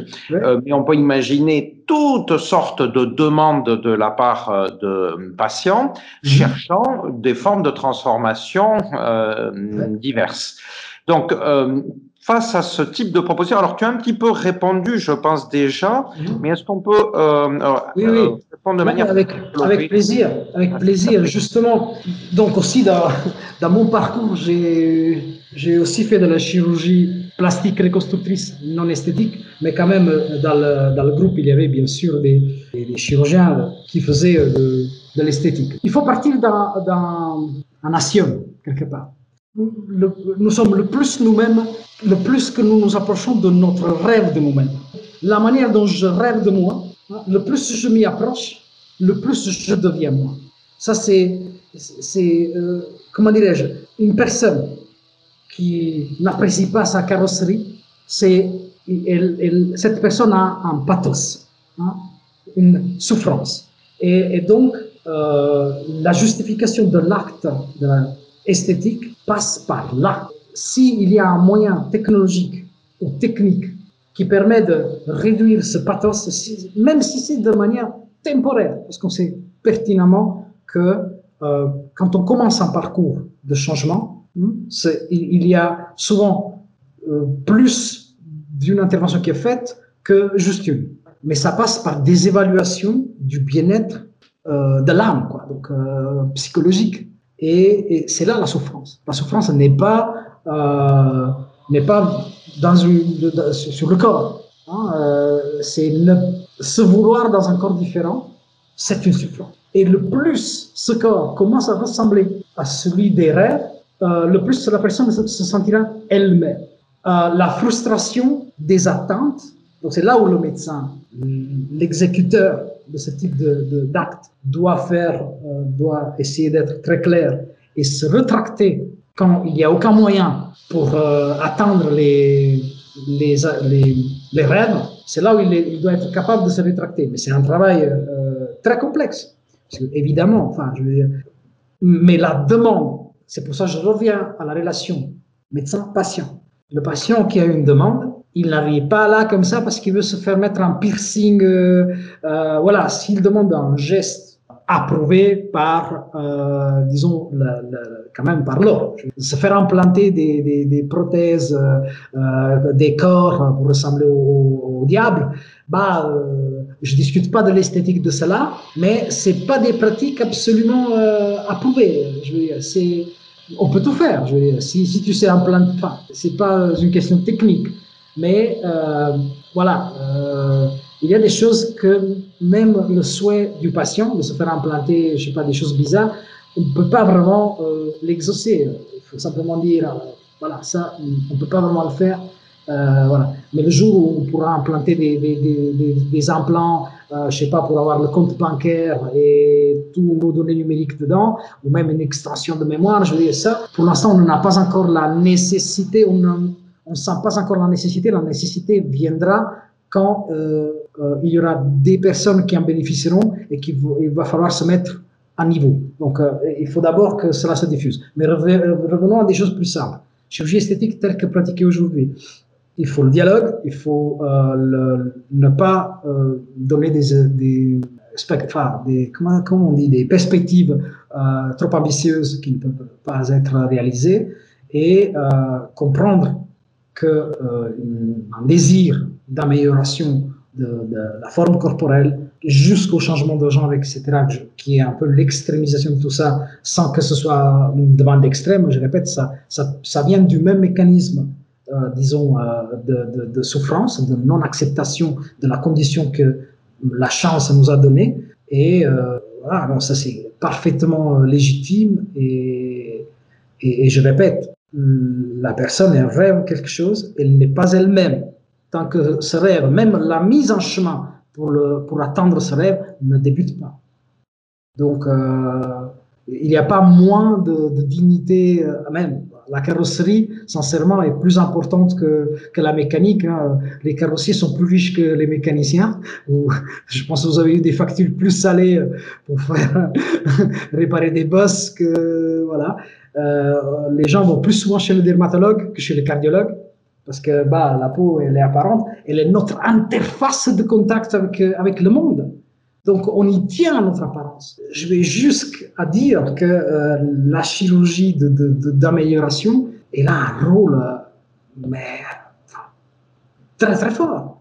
Et, donc, ça, c'est, je veux dire, je suis pas, je, je fais pas ce type de chirurgie, hein, mais je veux dire, c'est, c'est quelque chose que, bah, pour moi, c'est respecter le désir d'un patient. Et, si c'est euh, légal, si c'est approuvé, si c'est codifié, si c'est standardisé, s'il n'y a pas de risque, bah, il, faut le faire. Il faut, il faut, c'est un devoir de venir en aide du patient. Et, et c'est cela que cela représente, venir en aide à un patient, donc un pathos, euh, celui qui souffre. Il y a en France un, philosophe qui s'appelle, pardon, qui s'appelle Jérôme Goffet, qui est un de ceux qui a réfléchi sans doute depuis longtemps et qui a développé euh, un principe qui s'appelle l'anthropotechnie, un principe qui a été développé par le philosophe allemand Peter Sloterdijk à l'origine. Bon, l'idée qu'il y a une coévolution entre nos techniques euh, et euh, donc l'humain.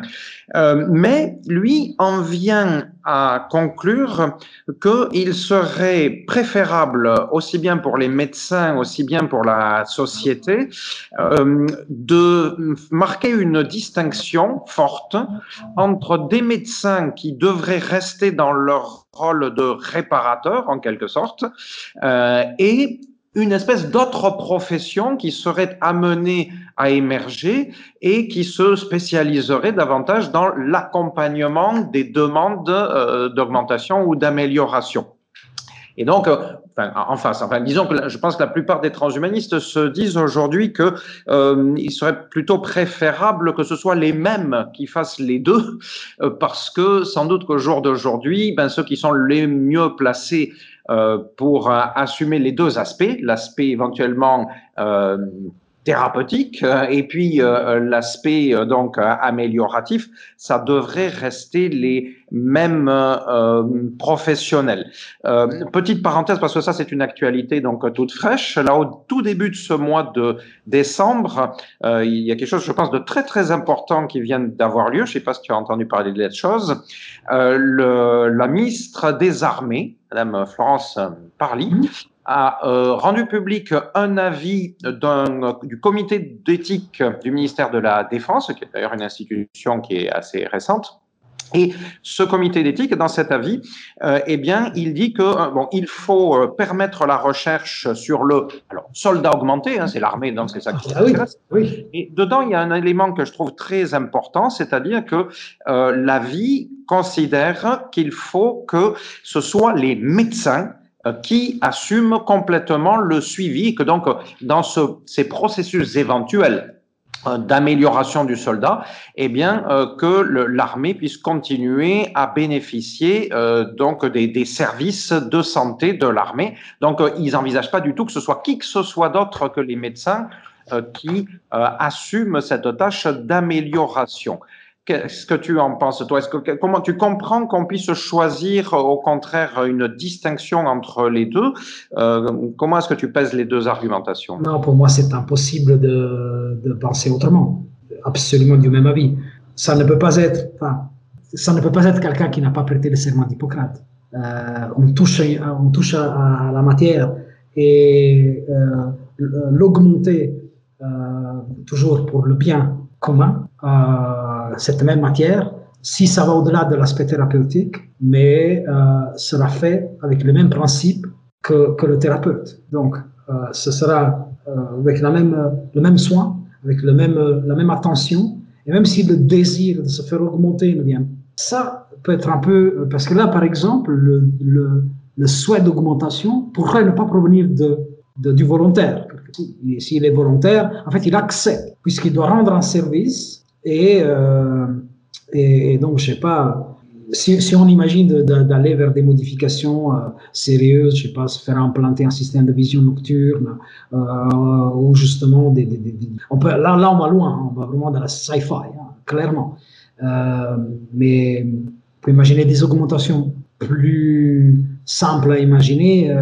Une, opération de la cornée, non peut-être euh, de manière à améliorer la vision. Voilà, par exemple. pratique déjà. Ah si, mais ouais, effectivement, correction de la vue, euh, bah, ça c'est quelque chose. je, je n'ai bénéficié il y a plus que 10 ans.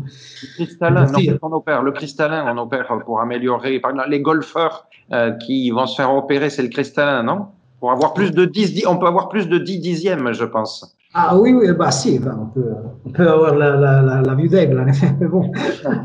non, mais euh, je veux dire, là, en effet, si la demande ne vient pas, n'est pas exprimée par celui qui va bénéficier ou subir l'acte, bah ça, ça commence à être un peu différent puisque ça casse la relation.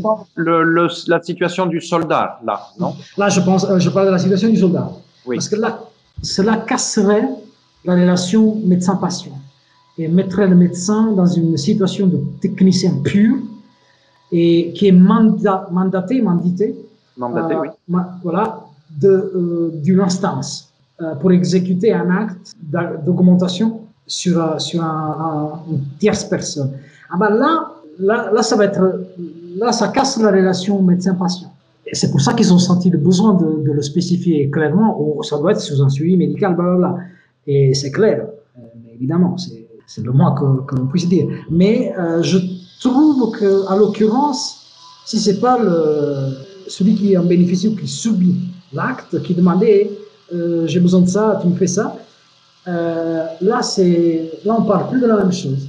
Bon, le cadre militaire est très très particulier, euh, donc euh, il y a tout un rapport euh, que j'ai lu et qui explicite la démarche des, des, de, de l'armée. on ne va pas rentrer dans les détails. Non, non, je, je, comprends. Et j'imagine qu'un médecin qui soit lui-même militaire, il a les mêmes contraintes et pour lui ça posera aucune aucune question et c'est juste que cela soit ainsi il se pose beaucoup de questions, heureusement. Euh, il, je pense qu'ils ont fait un gros travail de réflexion éthique euh, et euh, de toute manière, ils n'en sont qu'au tout début de, tout cela. On n'est pas du tout à des niveaux pratiques. Mais pour revenir euh, donc à, à notre euh, sujet, voilà, la, la, question ici à te poser, c'était celle de la manière dont, en tant que médecin, tu pouvais penser qu'il fallait instaurer une distinction entre des praticiens qui ne soient que des euh, thérapeutes au sens de réparateurs, euh, restaurateurs de fonction, ou euh, des praticiens qui puissent aller au-delà et donc de répondre, répondre à des demandes d'augmentation. donc, est-ce qu'il faut que ce soit les mêmes ou pas? Alors, c'est si, il faut que ce soit les mêmes, puisque qu'est-ce qui va se passer, c'est que euh, il peut y avoir aussi des complications du geste et il faut que ce soit quelqu'un qui sache gérer les complications du geste. Donc, en fait, moi, je m'occupe de chirurgie augmentée ou de chirurgien augmenté. Pourquoi pas de chirurgie d'augmentation euh, dans ce sens-là? Je, je peux concevoir. Mais évidemment, quelqu'un qui fait un geste doit être quelqu'un qui sache aussi euh, intervenir en cas de complication. Lui-même. Tu ne peux pas donner à quelqu'un d'autre la tâche de, de, de, de, tes complications. Donc, quand tu as exécuté euh, un acte, tu restes, tu restes près de ton patient. Et, et, et si tu pars pas en vacances, s'il fait une complication, c'est un patient dont tu dois t'en occuper. Tu peux effectivement déléguer un confrère.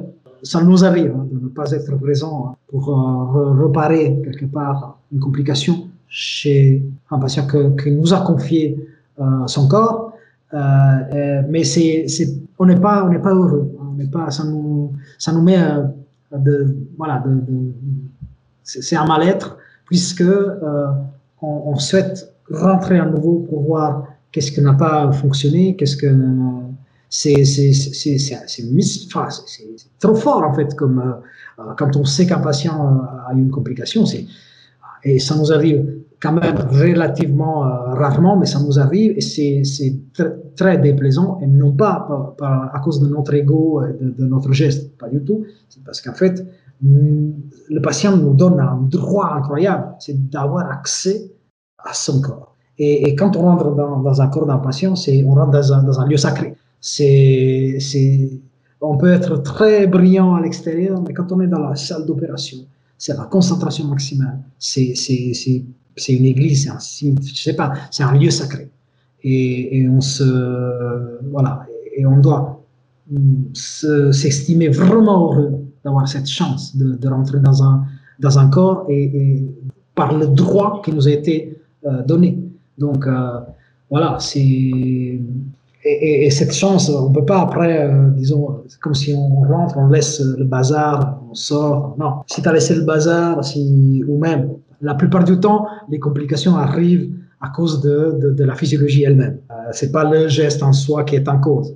Et, on a des pourcentages qu'on peut donner de manière claire, il y a la, science, il y a les statistiques, etc. Et ça sort pas de l'ordinaire. Mais euh, il faut aller quand même toi-même regarder, ça t'améliore, euh, ça, continue dans cette relation de confiance avec le patient qui est la base qui est la base. Et donc, même pour un geste d'augmentation à des finalités autres que thérapeutiques et, d'amélioration des performances, eh bien, ça doit être le même qui, euh, bah, je sais pas, tu peux risquer une infection, euh, ça doit être le même qui doit prendre le suivi et s'intéresser du reste. Donc, ça doit rester aussi un thérapeute. Oui, une question de, de, responsabilité qui fait que ça ne devrait être possible que par des, des hommes et des femmes de, de l'art. Parce que nous, justement, et c'est là alors la chose intéressante, nous n'avons pas l'obligation de résultat, nous avons l'obligation de moyens. Et, et dans le, quand on reste dans la thérapie, dans l'augmentation, est-ce que ça change? Est-ce qu'il y a l'obligation du résultat? C'est-à-dire, si le résultat n'est pas atteint, si l'augmentation de la performance ne, ne se présente pas, en gros, c'est un fiasco. Je veux dire, ça change la, vision radicale. D'ailleurs, les plasticiens, quand même, un peu, ils s'engagent quelque part de manière minime. Hein. C'est pour ça, en plus, euh, il faut être très clair. Mais je sais pas, si, ils font des simulations. Euh, euh, bah, là, c'est pas vraiment de la chirurgie esthétique, mais par exemple, parfois, il y a des défauts mandibulaires. Hein, prognatisme, euh, ouais, euh, euh, on montre aux patients, on fait des simulations à l'ordinateur. je ne fais pas ça, mais mes confrères qui font ça, les chirurgiens maxillofaciaux, bah, ils montrent l'effet final le plus réalistiquement possible. comme ça, le patient a une idée de quel sera son nouveau visage.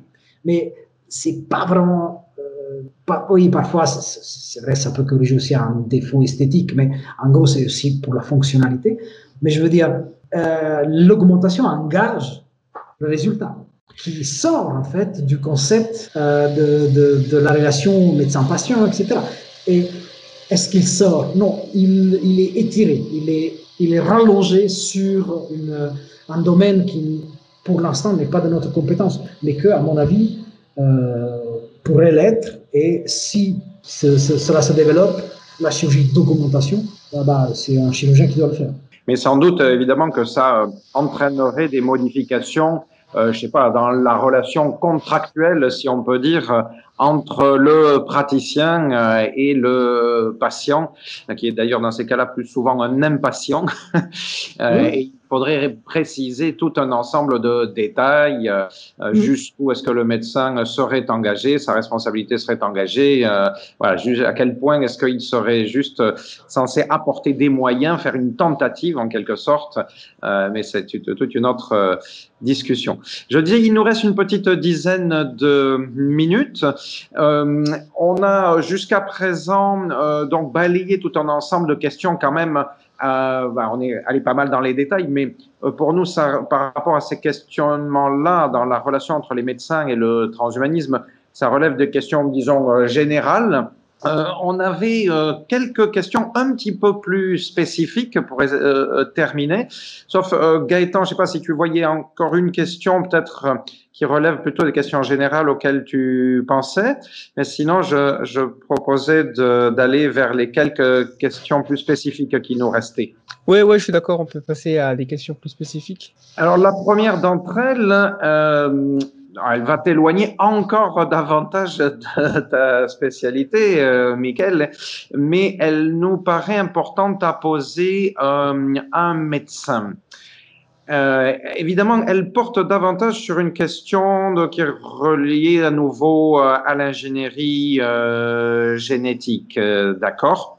Il y a tout un débat depuis notamment deux ans et la naissance en Chine euh, de ces enfants qui, euh, tu sais, euh, donc ont à l'état embryonnaire hein, subi une thérapie génique ou en tout cas une transformation génique à partir de l'outil CRISPR-Cas9, donc le travail qui a été fait par le chercheur He Jiankui, qui est aujourd'hui sans, doute en prison ou en, surveille, en résidence surveillée, hein, et donc qui a donné naissance à deux, sans doute même trois enfants. Donc, euh, avec tous les problèmes que ça pose, parce que on maîtrise pas aujourd'hui assez bien en fait cette technologie, il y a des effets, on dit, de mosaïcisme, euh, c'est-à-dire que le génome peut être euh, modifié de manière euh, diverse selon les endroits. Puis il y a des, des, des erreurs de cible, c'est-à-dire qu'avec l'outil, on cible un, un, gène particulier, puis en fait, on se rend compte qu'il y a des, des effets qui peuvent être délétères, mais on n'a pas de recul. On ne sait pas si ça va être délétère, pas délétère, et donc de fait malheureusement, ces enfants euh, aujourd'hui sont des espèces de, de cobayes humains. Euh, donc, évidemment, ça a soulevé, enfin, ça a provoqué un émoi euh, terrible, et c'est bien normal. Mais les transhumanistes considèrent que les médecins doivent anticiper et que euh, il faut tenir compte en même temps du fait que ces technologies, eh bien, on est en train de les améliorer sans cesse. Et euh, nous-mêmes, on participe régulièrement à euh, des euh, colloques de, de, généticiens, par exemple, et on apprend que euh, telle nouvelle donc technologie vient d'être développée qui permet d'améliorer certains des problèmes que posait CRISPR-Cas9. Bon, il y a, a d'autres voies pour faire de génie génétique que de CRISPR-Cas9. Et on est en train de multiplier les, les outils. Donc, euh, et d'ailleurs, les généticiens reconnaissent qu'à terme, eh bien, il est probable que la plupart de ces difficultés finissent par être surmontées. Donc, à un moment donné, l'argument technique, il va tomber. Et on va se retrouver juste avec les arguments moraux ou éthiques, bioéthiques pour euh, euh, prendre nos décisions. Or, en France, euh, on est dans un contexte bien particulier puisque depuis une vingtaine d'années, 2003 pour être précis, euh, la législation française s'est dotée d'un truc qui s'appelle le crime contre l'espèce humaine. Ça n'existe nulle part ailleurs à notre connaissance. En Italie, ça n'existe pas. Ça a été voté notamment en réaction aux affaires de clonage au, moment des, au tournant des années 2000. Et en gros, ça dit il est interdit. Donc le clonage euh, reproductif est interdit. Donc euh, faire ce qu'on a fait avec la brebis d'Oli chez des humains, c'est interdit. Mais euh, la loi dit aussi, de manière très générique, l'eugénisme est interdit. Le problème, c'est que il ne, la loi ne dit pas qu'est-ce que c'est que l'eugénisme. Mm-hmm. Et elle renvoie au juge hein, la responsabilité de trancher au cas par cas pour dire si telle pratique relèverait de l'eugénisme ou pas. Et euh, donc, euh, le, le, le, problème, disons, euh, par rapport à, à, cette chose-là, c'est que c'est quand même un, type d'augmentation, amélioration, transformation qui sont possibles à ce, par ce type de pratique. Et là, on pose un, un tabou, un, un interdit de base en se disant, donc, on, on, ne veut pas savoir, on ne veut pas savoir si ce serait réalisable un jour ou l'autre. On considère que euh, c'est forcément problématique d'aller toucher le vivant à ce degré-là d'intimité. Alors encore une fois, je comprends bien que donc ça n'est pas dans le champ de ta spécialité, mhm. mais en tant que personne euh, et avec ton background médical à toi, est-ce que tu peux nous donner ton sentiment, si tu veux simplement, sur cette question euh, bien euh, particulière? Bah, Évidemment.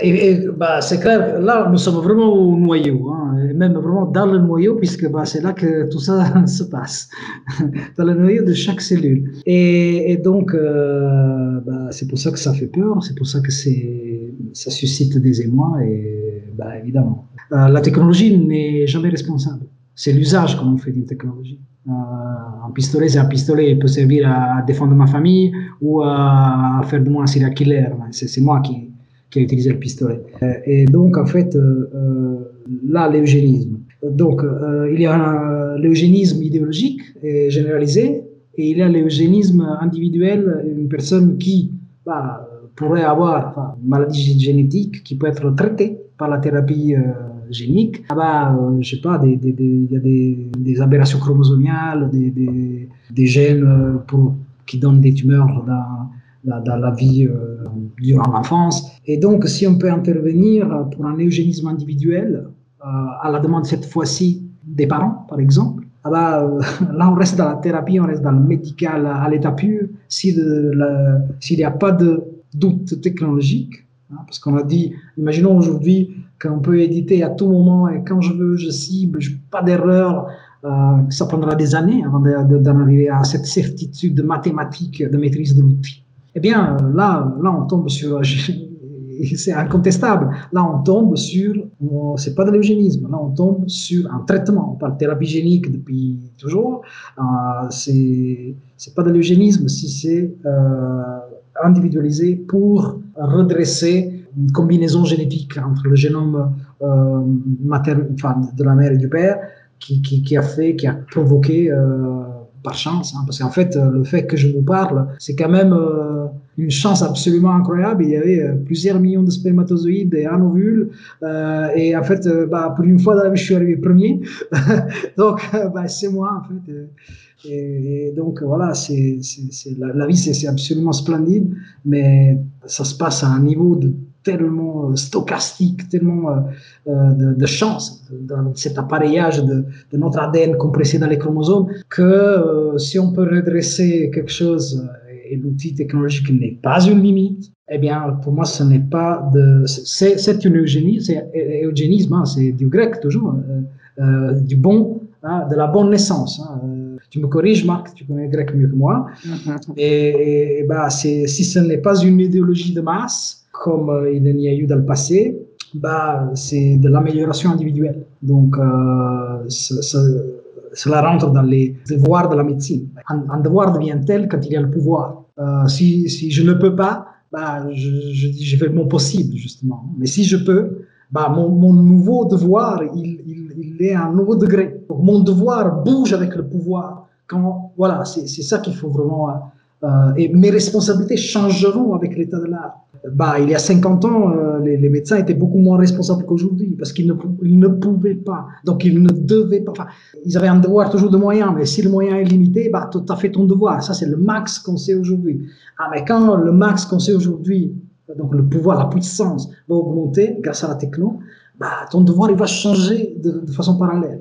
C'est ça. Donc, euh, euh, le, mot eugénisme fait peur parce que rappelle des choses qui vont au-delà de, du, terme. Euh, eugénisme, c'est la bonne naissance. Euh, et non, euh, au niveau individuel et sur une demande, sur une relation médecin-patient, même si là, ce patient n'est pas encore visible, mais il existe déjà. Après, là, on peut parler, là, là, on va rentrer dans les choses philosophiques, la puissance et l'acte, euh, quel est le moment de définition de la vie. Là, on rentre vraiment, même avant que le noyau se forme. Donc, là, je, je, je veux dire, on reste dans, un traitement, dans un redressement de barre et, euh, comme j'ai dit, puissance et devoir qui, qui doivent se, suivre. Puissance technologique, devoir d'application quand on reste dans, le, dans les clous, en fait. Mais ce qu'il y a, c'est qu'à partir du moment où on est capable de corriger, ou on serait capable de corriger donc une particularité génétique délétère, donc un gène ou un ensemble de gènes qui provoque une maladie, etc. Il y a des maladies monogéniques, etc. On peut également être capable d'aller provoquer des modifications pour des raisons qui sont non thérapeutiques. Euh, genre euh, choisir la couleur des yeux, pour euh, prendre un exemple bénin. Mais ça pourrait être autre chose, augmenter la capacité mémorielle, que sais-je. Et, et, en plus de ça, il y a un autre. Je vais te poser deux questions d'un coup, ça, on gagnera du temps. Il y a un autre argument des gens qui s'opposent à ce type de, de perspective, c'est l'argument du, du, philosophe allemand Jürgen Habermas qui a parlé d'une dérive d'eugénisme libéral, hein, en parlant de ces eugénismes individuels. Il dit à peu près, en se donnant ces possibilités-là, on mhm. va déterminer les personnes à un point tel que ces personnes, ces gens qui seront nés de ces interventions génétiques, eh bien, elles ne pourront pas se sentir libres. Toute leur vie, elles sauront que euh, leurs euh, caractéristiques, même si c'est apporté sur un ou deux gènes, eh bien, ça aura, ça aura pas provenu justement d'un effet stochastique, comme tu disais, aléatoire, euh, donc qui est tout ce qu'a fait le vivant jusqu'à aujourd'hui, mais que ça sera provenu de décisions de la part d'un médecin, des parents, des institutions, la pression sociale, etc. Et que ces personnes-là, elles vont perdre en dignité. Et donc, pour lui, ça condamne radicalement ces perspectives. Qu'est-ce que tu en dis? Ah, euh, bah, c'est, il faut que tu me redonnes le, nom du philosophe, parce qu'effectivement, il a, il a une approche absolument euh, euh, anthropocentrique que, j'apprécie beaucoup. Et, ça me rappelle le film Gattaca. Absolument. Non, non, il dit, des choses de, mise en garde très importantes de, de, l'outil, justement, de l'utilisation de l'outil Puisqu'effectivement, bah, avoir des yeux bleus, c'est pas la même chose qu'avoir plus de mémoire. Puisque c'est, c'est, enfin, si, si tu n'as pas les yeux bleus et tu n'as aucune chance reproductive, bah, euh, je peux comprendre que euh, ça, ça, puisse être intéressant. Mais je veux dire, euh, il y a des gens, peut-être Gaëtan, il a les yeux bleus, mais c'est pas fondamental d'avoir les yeux bleus pour se reproduire. Par contre, avoir plus de mémoire, je ne parle pas de la reproduction, là c'était pour, pour, blaguer, mais, mais pour dire améliorer la mémoire, eh ben, là c'est un intérêt euh, qui peut être individuel, qui peut être euh, et qui peut s'externaliser euh, en termes d'utilité à, à, une autre échelle. Et si on se projette d'ici 1000 ans, on peut effectivement imaginer que l'espèce humaine pourrait se trouver confrontée avec des défis qu'aujourd'hui on n'arrive même pas à imaginer, pour lesquels, pour se confronter à cela, elle aurait, pu besoin, elle aurait besoin d'utiliser au max les informations qui sont dans nos gènes qu'au final, on n'a vraiment pas encore compris euh, quel est notre réel potentiel. Et nous sommes en fait relativement euh, nouveaux, parce que, bon, euh, on est des, disons, des positivistes et des scientifiques qui s'interrogent même peut-être un peu trop depuis pas, pas très longtemps. Donc, il peut y avoir des nouveaux défis inimaginables. Mais justement, là maintenant, j'ai ce Gataka qui me, qui me défile devant les yeux. Et effectivement, dans, ce monde qui a été envisagé, tu avais très très peu de chance si, si tu n'étais pas génétiquement euh, bien préparé à la vie. ça parle d'élitisme, ça parle, ben, effectivement, c'est la dérive, effectivement là. Après, est-ce que c'est démocratisable? Est-ce que c'est pour tout le monde? Est-ce que ça va engendrer? À jamais des, des, des, modifications. Euh, enfin, on, on est-ce qu'on a vraiment fait le ultimate hack euh, pour l'humain? Est-ce qu'on on aurait été les premiers à sortir de l'évolution naturelle et faire l'évolution artificielle? Bah, là, là, vraiment, bah, disons, c'est, des discussions absolument fascinantes. Je, je prends volontiers le, le, nom de ce philosophe et avec plaisir. Kartaka, il y a, il y a très longtemps. Oui. Ah c'est un peu à lire, même en français, mais c'est très très intéressant. Finalement, c'est dans la continuité, puisque là, on a parlé quand même euh, de d'augmentation vis-à-vis de l'ingénierie génétique, euh, mais il y a aussi une perspective, on a, tu l'as un petit peu parlé, euh, d'augmenter la mémoire, mais une des grandes catégories, je pense, du transhumanisme, c'est cette idée de super intelligence. Il y a donc la perspective d'amélioration cognitive, Alors, il y a plusieurs possibilités par des voies pharmaceutiques. Donc, on est plus sur, ouais, si on reprend des, des œuvres de science-fiction presque du Brave New World, ou alors ou Limitless hein, récemment. Il peut y avoir aussi l'approche Neuralink en ayant des implants qui, qui, pourraient nous peut-être rajouter une couche de cerveau. Après le néocortex, ça serait une sorte de, de, connexion avec directement le cloud, quelque chose comme ça. Ou alors des simulations euh, électromagnétiques euh, transcrâniennes. Donc, euh, pareil, de, juste avoir un avis général sur ces pratiques encore une fois, euh, je ne sais pas si Marc veut rajouter quelque chose, mais juste savoir euh, la limite de tout ça, quoi, finalement. ce que je rajoute, euh, Michael, pour compléter la, la question, c'est que dans ce à quoi réfléchissent les transhumanistes, donc il y a la perspective de l'amélioration cognitive, donc on a parlé de l'aspect mémoriel, on peut, je sais pas, le multitasking, toutes choses qui sont de l'ordre de la performance en quelque sorte. Mais il y a une autre dimension qui, pour moi, est encore plus importante, euh, c'est tout ce qui pourrait euh, apporter des améliorations dans le contrôle, on dit encore, de nos humeurs. Par exemple, être capable de contrôler son agressivité. Par exemple, être capable de contrôler ou d'améliorer euh, son empathie.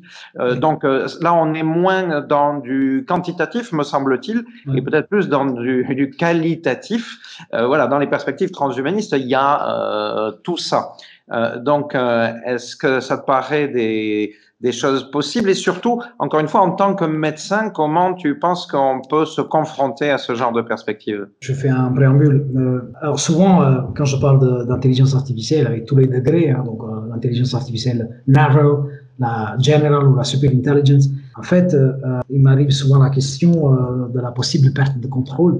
C'est vrai d'ailleurs, le MIT a a créé euh, une intelligence artificielle psychopathe qui s'appelle NOAC. Une intelligence artificielle qui voit euh, des scènes de crime où euh, une intelligence artificielle non psychopathe voit, je sais pas, un papillon. Donc pour dire effectivement, c'est comme pour tous les outils, hein, je répète, tout dépend de l'usage que, l'on en fait. L'approche de, pouvoir effectivement ah, et, donc, dans la suite de cette question de la perte de contrôle, ce qui suit, c'est que bah, l'intelligence artificielle peut être dangereuse, elle peut porter des, des guerres. Hein, Bah, en fait, euh, il y a une certitude que j'ai jusqu'à présent euh, de l'histoire humaine, euh, c'est que bah, l'homme, il est quand même assez capable de, la guerre et, moins, moins bien capable de concevoir la, paix quelque part. Donc, pour l'homme qui soit capable de, faire la guerre, j'ai une certitude et j'ai la preuve. Il suffit de d'ouvrir le bouquin d'histoire de, CP. Et, par contre, de, de, l'AI, bah, on n'en sait pas. Si ça se trouve, elle sera moins agressive que l'homme puisqu'elle aura des, des récompenses, elle cherchera des récompenses différentes. Et donc, euh, en effet, elle pourrait euh, nous aider dans une programmation euh, plus empathique, tout, en sachant, je répète, je, commence par NOAC, hein, il est aussi possible de les programmer de manière destructive. Enfin, je veux dire, pour l'instant, ça reste un outil.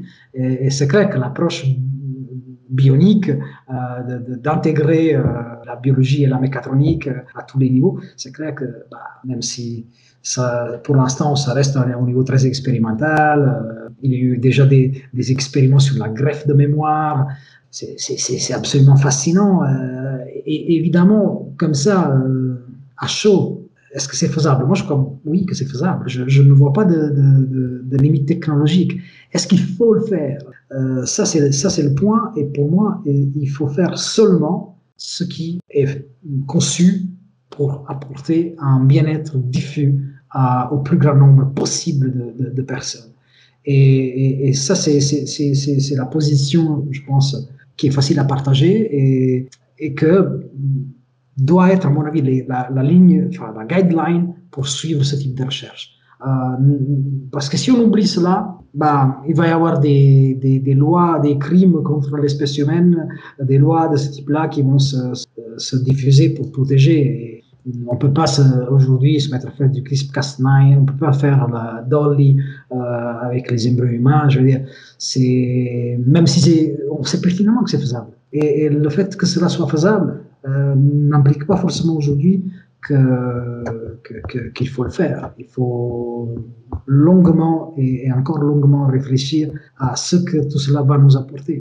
Et par contre, étant profondément anthropocentrique moi aussi, et, je crois dans l'homme avec le grand H, voilà, il faut vraiment trouver cette balance pour pouvoir avancer doucement, sans pour que puissance et devoir puissent, disons, marcher ensemble. Et ce qui stresse, ce qui fait peur est la rapidité. Donc en 2015, il euh, c'est une, date clé, puisqu'en 2015, la puissance de, calcul des ordinateurs a dépassé celle du cerveau humain, qui est monstrueuse.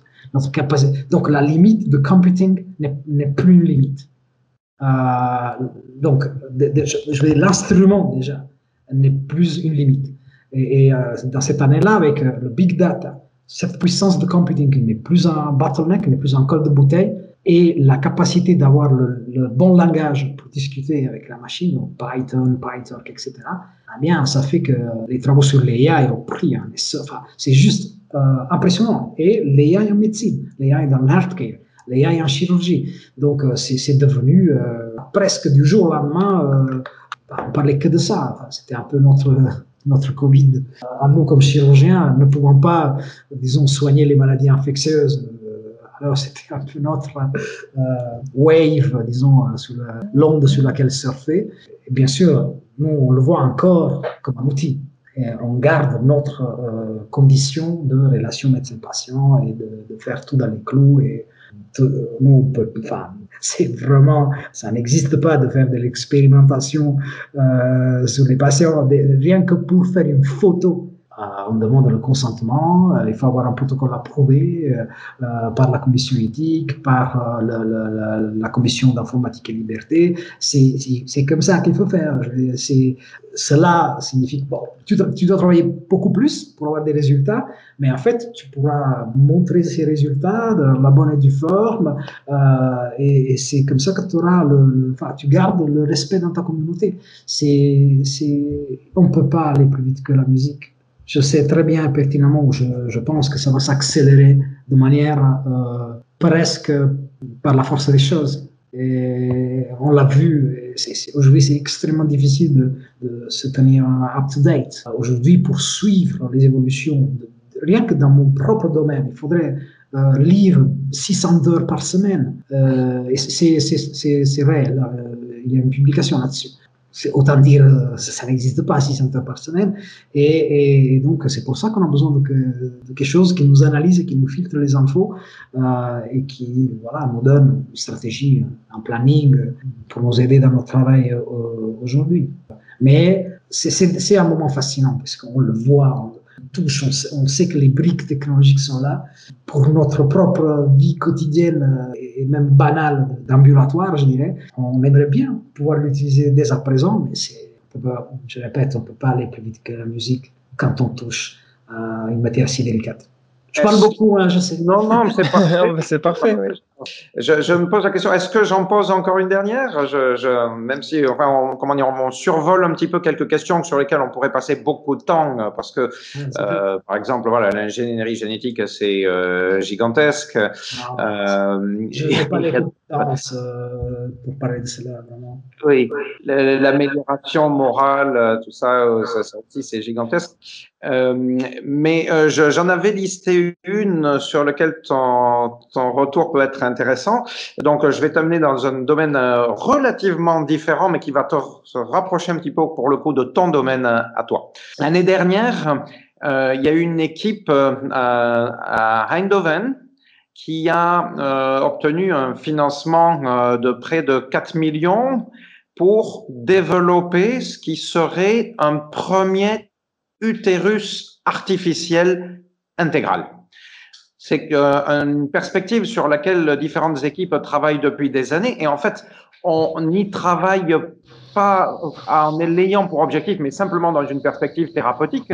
Euh, en amont, en développant ben, la procréation médicale assistée, parce que pour des raisons de PMA, eh bien, euh, on apprend à contrôler de plus en plus les premiers jours. maintenant, on en est à peu près à deux semaines d'évolution euh, donc de l'embryon in vitro. Et puis en aval, on fait des progrès du côté de ce qu'on appelle encore parfois les, les bébés bulles, c'est-à-dire en gros les grands prématurés. Et aujourd'hui, les records, je, au Japon, là, c'était quoi, il y a un ou deux ans, on a sauvé, on a permis d'avoir de, une croissance normale à un bébé qui était né, je il était à peine à la 20e ou 22e semaine, je pense, et il était, enfin, je me rappelle plus les, les, détails, mais il était tout, tout, tout petit, tout petit, tout petit, quoi.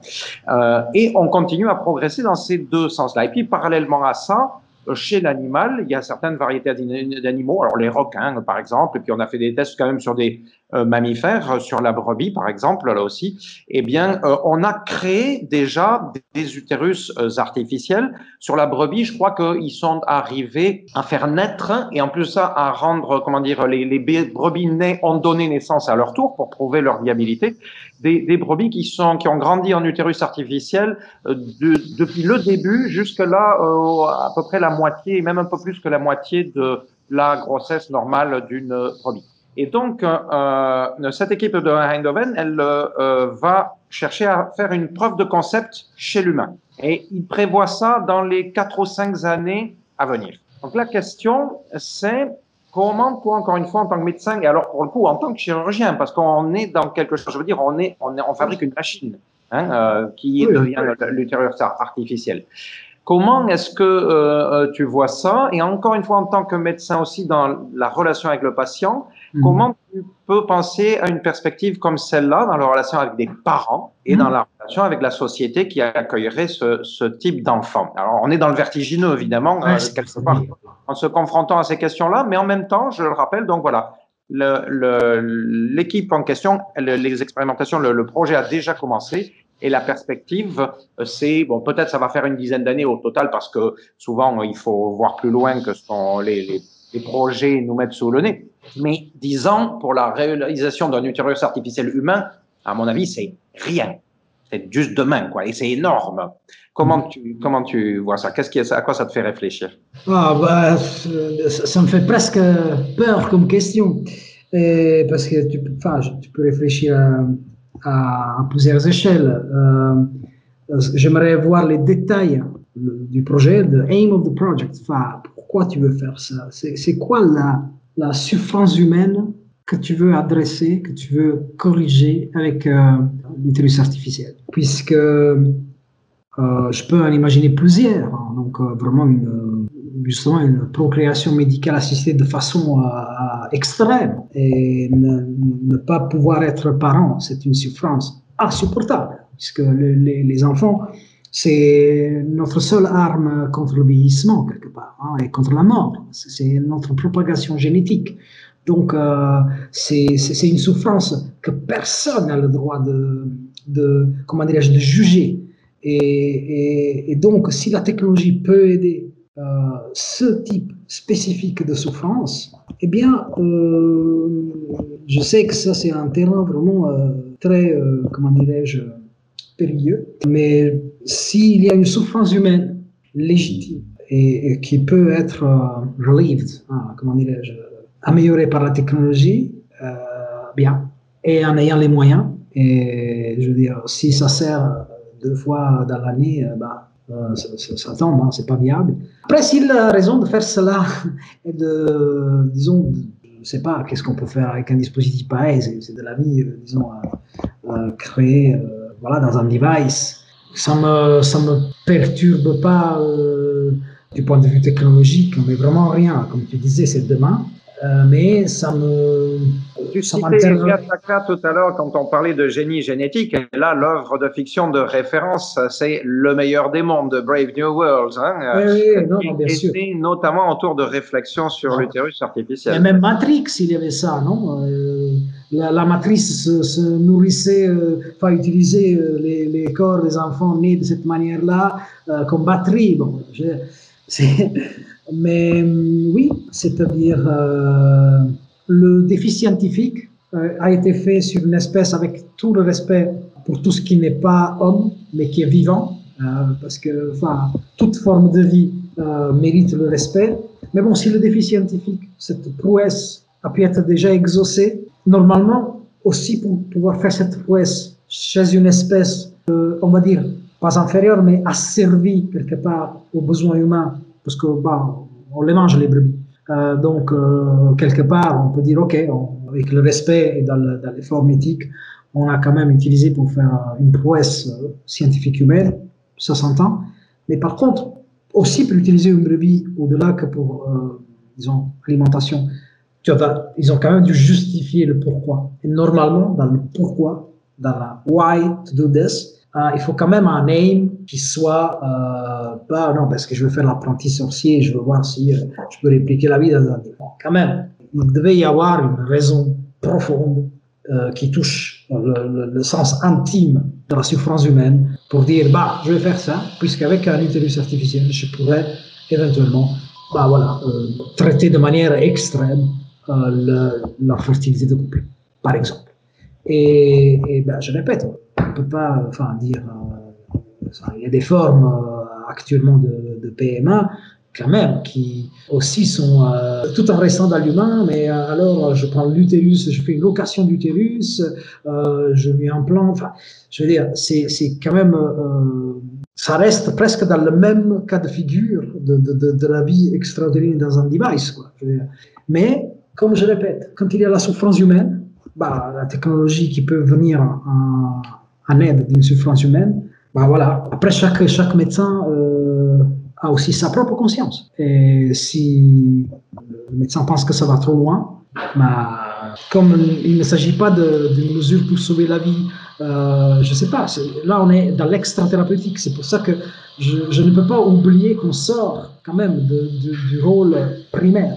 Mais là il y a la souffrance, et vraiment, est-ce que vraiment la technologie dans ce cas adresse une souffrance euh, que par tous les moyens, le médecin, le médecin doit euh, essayer de, calmer? Alors, c'est là on rentre dans, dans, quelque chose qui touche quand même aussi à la conscience personnelle du médecin, qui peut se rétracter à un moment donné, qui a absolument tous les droits, sans violer, sans violer le, comment dirais-je, son propre engagement voilà, il peut, dire, écoutez, je sais que euh, cela existe, mais euh, bah, je vous donne le numéro d'un confrère. Je ne sais pas comment je, peux m'exprimer là-dessus. C'est trop puissant, c'est trop fort comme, comme, comme, comme argument, comme je veux dire, s'il y a prudence là-dedans, c'est vraiment pas pour rien. Là, là, on touche vraiment aux fondamentaux de, de, de, l'espèce humaine. Et donc, la, la, la, la prudence, la, même pas une prudence, disons, prude, quoi. Je veux dire, c'est euh, l'incapacité de s'exprimer de façon claire. C'est parce que c'est difficile, c'est vraiment difficile. En plus de ça, il y a quantité de conséquences euh, sociales euh, qu'on a du mal à imaginer. Mais vraiment du mal. À savoir vers quoi on, on, se projetterait. Mais il me semble encore une fois que c'est important d'y réfléchir du point de vue du médecin parce que ce sont des capacités, des puissances, comme tu disais tout à l'heure, qui euh, progresse et donc euh, eh bien ça euh, augmentera notre responsabilité et d'abord en tant que médecin et je pense aux obstétriciennes.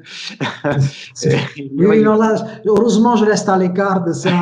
Je, m'occupe de robots, d'intelligence artificielle, d'intervention autonome, chirurgie automatique. Ça c'est ça c'est comme faire voler un avion. Hein. C'est euh, voilà, mais tout en gardant et même en améliorant, je répète ma relation humaine, puisque je serai, comment dirais-je, soulevé de, des tâches usuelles. Ça me donnera plus de temps pour faire le plan de vol avec mon patient et pour le rendre euh, euh, acteur euh, de son projet de santé, tous ensemble. Voilà, c'est ça le nouveau, le nouveau voyage vers le, le but de la guérison. Donc, non, je, suis presque, je, suis encore plus convaincu de mon choix de, de faire l'amble euh, mécanicien. Je pense que plusieurs chirurgiens n'aimeraient pas, disons, euh, une position euh, presque, comment dirais-je, je ne dévalorise surtout pas le métier du chirurgien, c'est clair, mais de dire, bon voilà, on, fait, enfin, l'intervention chirurgicale,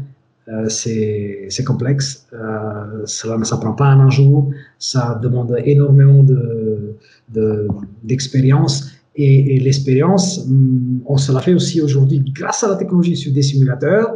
Mais tôt ou tard, on va y aller à faire notre premier solo avec euh, moins d'expérience. Et, c'est comme ça, on est confronté aux vrais patients, dans les vraies conditions. Euh, on était secondé, mais la première fois on met les mains dedans, on le fait sous la responsabilité d'un seigneur qui nous confie pratiquement, je reviens à la question du lieu sacré qui lui avait été confié. C'est pour ça que notre métier, on a une hiérarchie, on a un amour pour notre maître, parce que notre maître, celui qui nous a appris le métier, c'est quelqu'un qui nous a fait confiance et nous a confié quelque chose qui lui avait été confié. Donc c'est du compagnonnage pur et simple. Tu n'aurais pas eu accès à ce lieu sacré parce qu'il n'était pas confié à toi. Il était confié à quelqu'un d'autre qui te transmet cette confiance tout en te surveillant et, de près, et prêt à te, à, te, battre sous les mains, mais il laissera faire toi progressivement. Hein, tu ne fais pas tout de suite une intervention en entier, mais des petits gestes, petit à petit, petit à petit, mais quelque part, tu n'aurais pas eu le droit. C'est lui, avec sa propre responsabilité. Si tu fais une. Voilà, c'est lui qui va payer. Et c'est gigantesque comme. comme et ce respect, euh, c'est très particulier. Euh, les confrères qui, n'ont pas ce, côté manuel de, la thérapie n'ont pas cette même sensation. Il prescrit euh, une drogue qui va faire des choses qu'on connaît, les actions qui va faire cette drogue, mais c'est distant. Euh, nous, en fait, on, met les mains dedans et ce sont ces mains dedans qu'on utilise aujourd'hui. Euh, bah, on a commencé des processus de distanciation. Donc, on a commencé par des petits instruments. On fait la chirurgie mini-invasive. On s'est distancié encore plus en opérant avec le robot à 4 mètres du patient. On a fait des opérations à très très grande distance. Ce processus de distanciation qui a commencé avec l'invention du gant, du gant chirurgical, parce qu'on opérait euh, avant euh, Halstead qui a, compris qu'il fallait quand même mettre le gant, euh, on opérait sans gant. et ben il y avait des infections, etc. Donc la, petite distanciation hein, qui a plus d'un siècle a déjà permis de réduire les infections. plus le chirurgien s'éloigne, et mieux le patient il va parce que il réduit son impact, hein, l'agressivité du geste. Et donc, euh, et cette distanciation s'est faite grâce à la technologie. Et voilà, donc nous, nous sommes dans l'outil en fait. Quand on va utiliser l'intelligence artificielle, la robotique, ce sera toujours et encore pour faire mieux notre métier. L'utérus artificiel, c'est fascinant, c'est magnifique, mais waouh, je veux dire, là, c'est vraiment la, même relation que j'ai avec mes ingénieurs d'intelligence artificielle. Moi, je comprends rien. Je sais à peine l'allumer, l'ordinateur. Mais, euh, mais je participe à ces discussions. Ils m'ont appris énormément. Et je me suis fait vraiment euh, coacher euh, pour faire mes talks. Je fais des talks style AI for Dummies pour les chirurgiens. Et c'est fabuleux. Il faut quand même en comprendre un peu. Mais après, pour rentrer dans le détail et de toutes les implications, ça, je peux le faire pour la chirurgie. Mais pour le reste, euh, voilà, ça, ça reste extrêmement complexe. Gaëtan, je ne sais pas si tu veux qu'on s'en tienne là parce que ça peut peut-être faire une euh, jolie conclusion. On est revenu euh, au métier du chirurgien d'où on était parti. J'avais encore une dernière petite question sous le coude, mais qui allait peut-être bien, mais je vois le temps, je vois l'heure en même temps. Ouais. mais c'était un plaisir. J'en ai une dernière. J'ai eu vraiment beaucoup de plaisir et c'était un, temps de réflexion. Euh, j'ai abandonné mes, mes, disons, mes tendances euh, humanistes euh, depuis 25 ans. En fait, je n'ai presque plus accès à, d'autres lectures que de la science. Euh, et je suis très concentré euh, sur ce que je fais. Et, mais évidemment, euh, ces questions commencent à, émerger de plus en plus avec la technologie qui, qui que j'ai la chance de, de me voir passer cette fois-ci effectivement entre les mains. Et, je sais que j'en serai confronté de plus en plus. Et, mais voilà, donc euh, je vous remercie de cet échange. Merci beaucoup en tout cas Marc et Michael.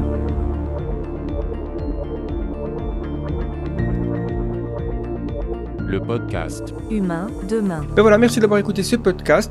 Je vous invite à aller regarder les anciens que nous avons faits, donc ils sont disponibles sur la playlist Humain Demain, où vous pouvez aller explorer notre site internet The Flares, où vous trouverez du contenu premium exclusif, comme des documentaires ou des résumés de livres de science-fiction ou d'autres. Hein. Voilà.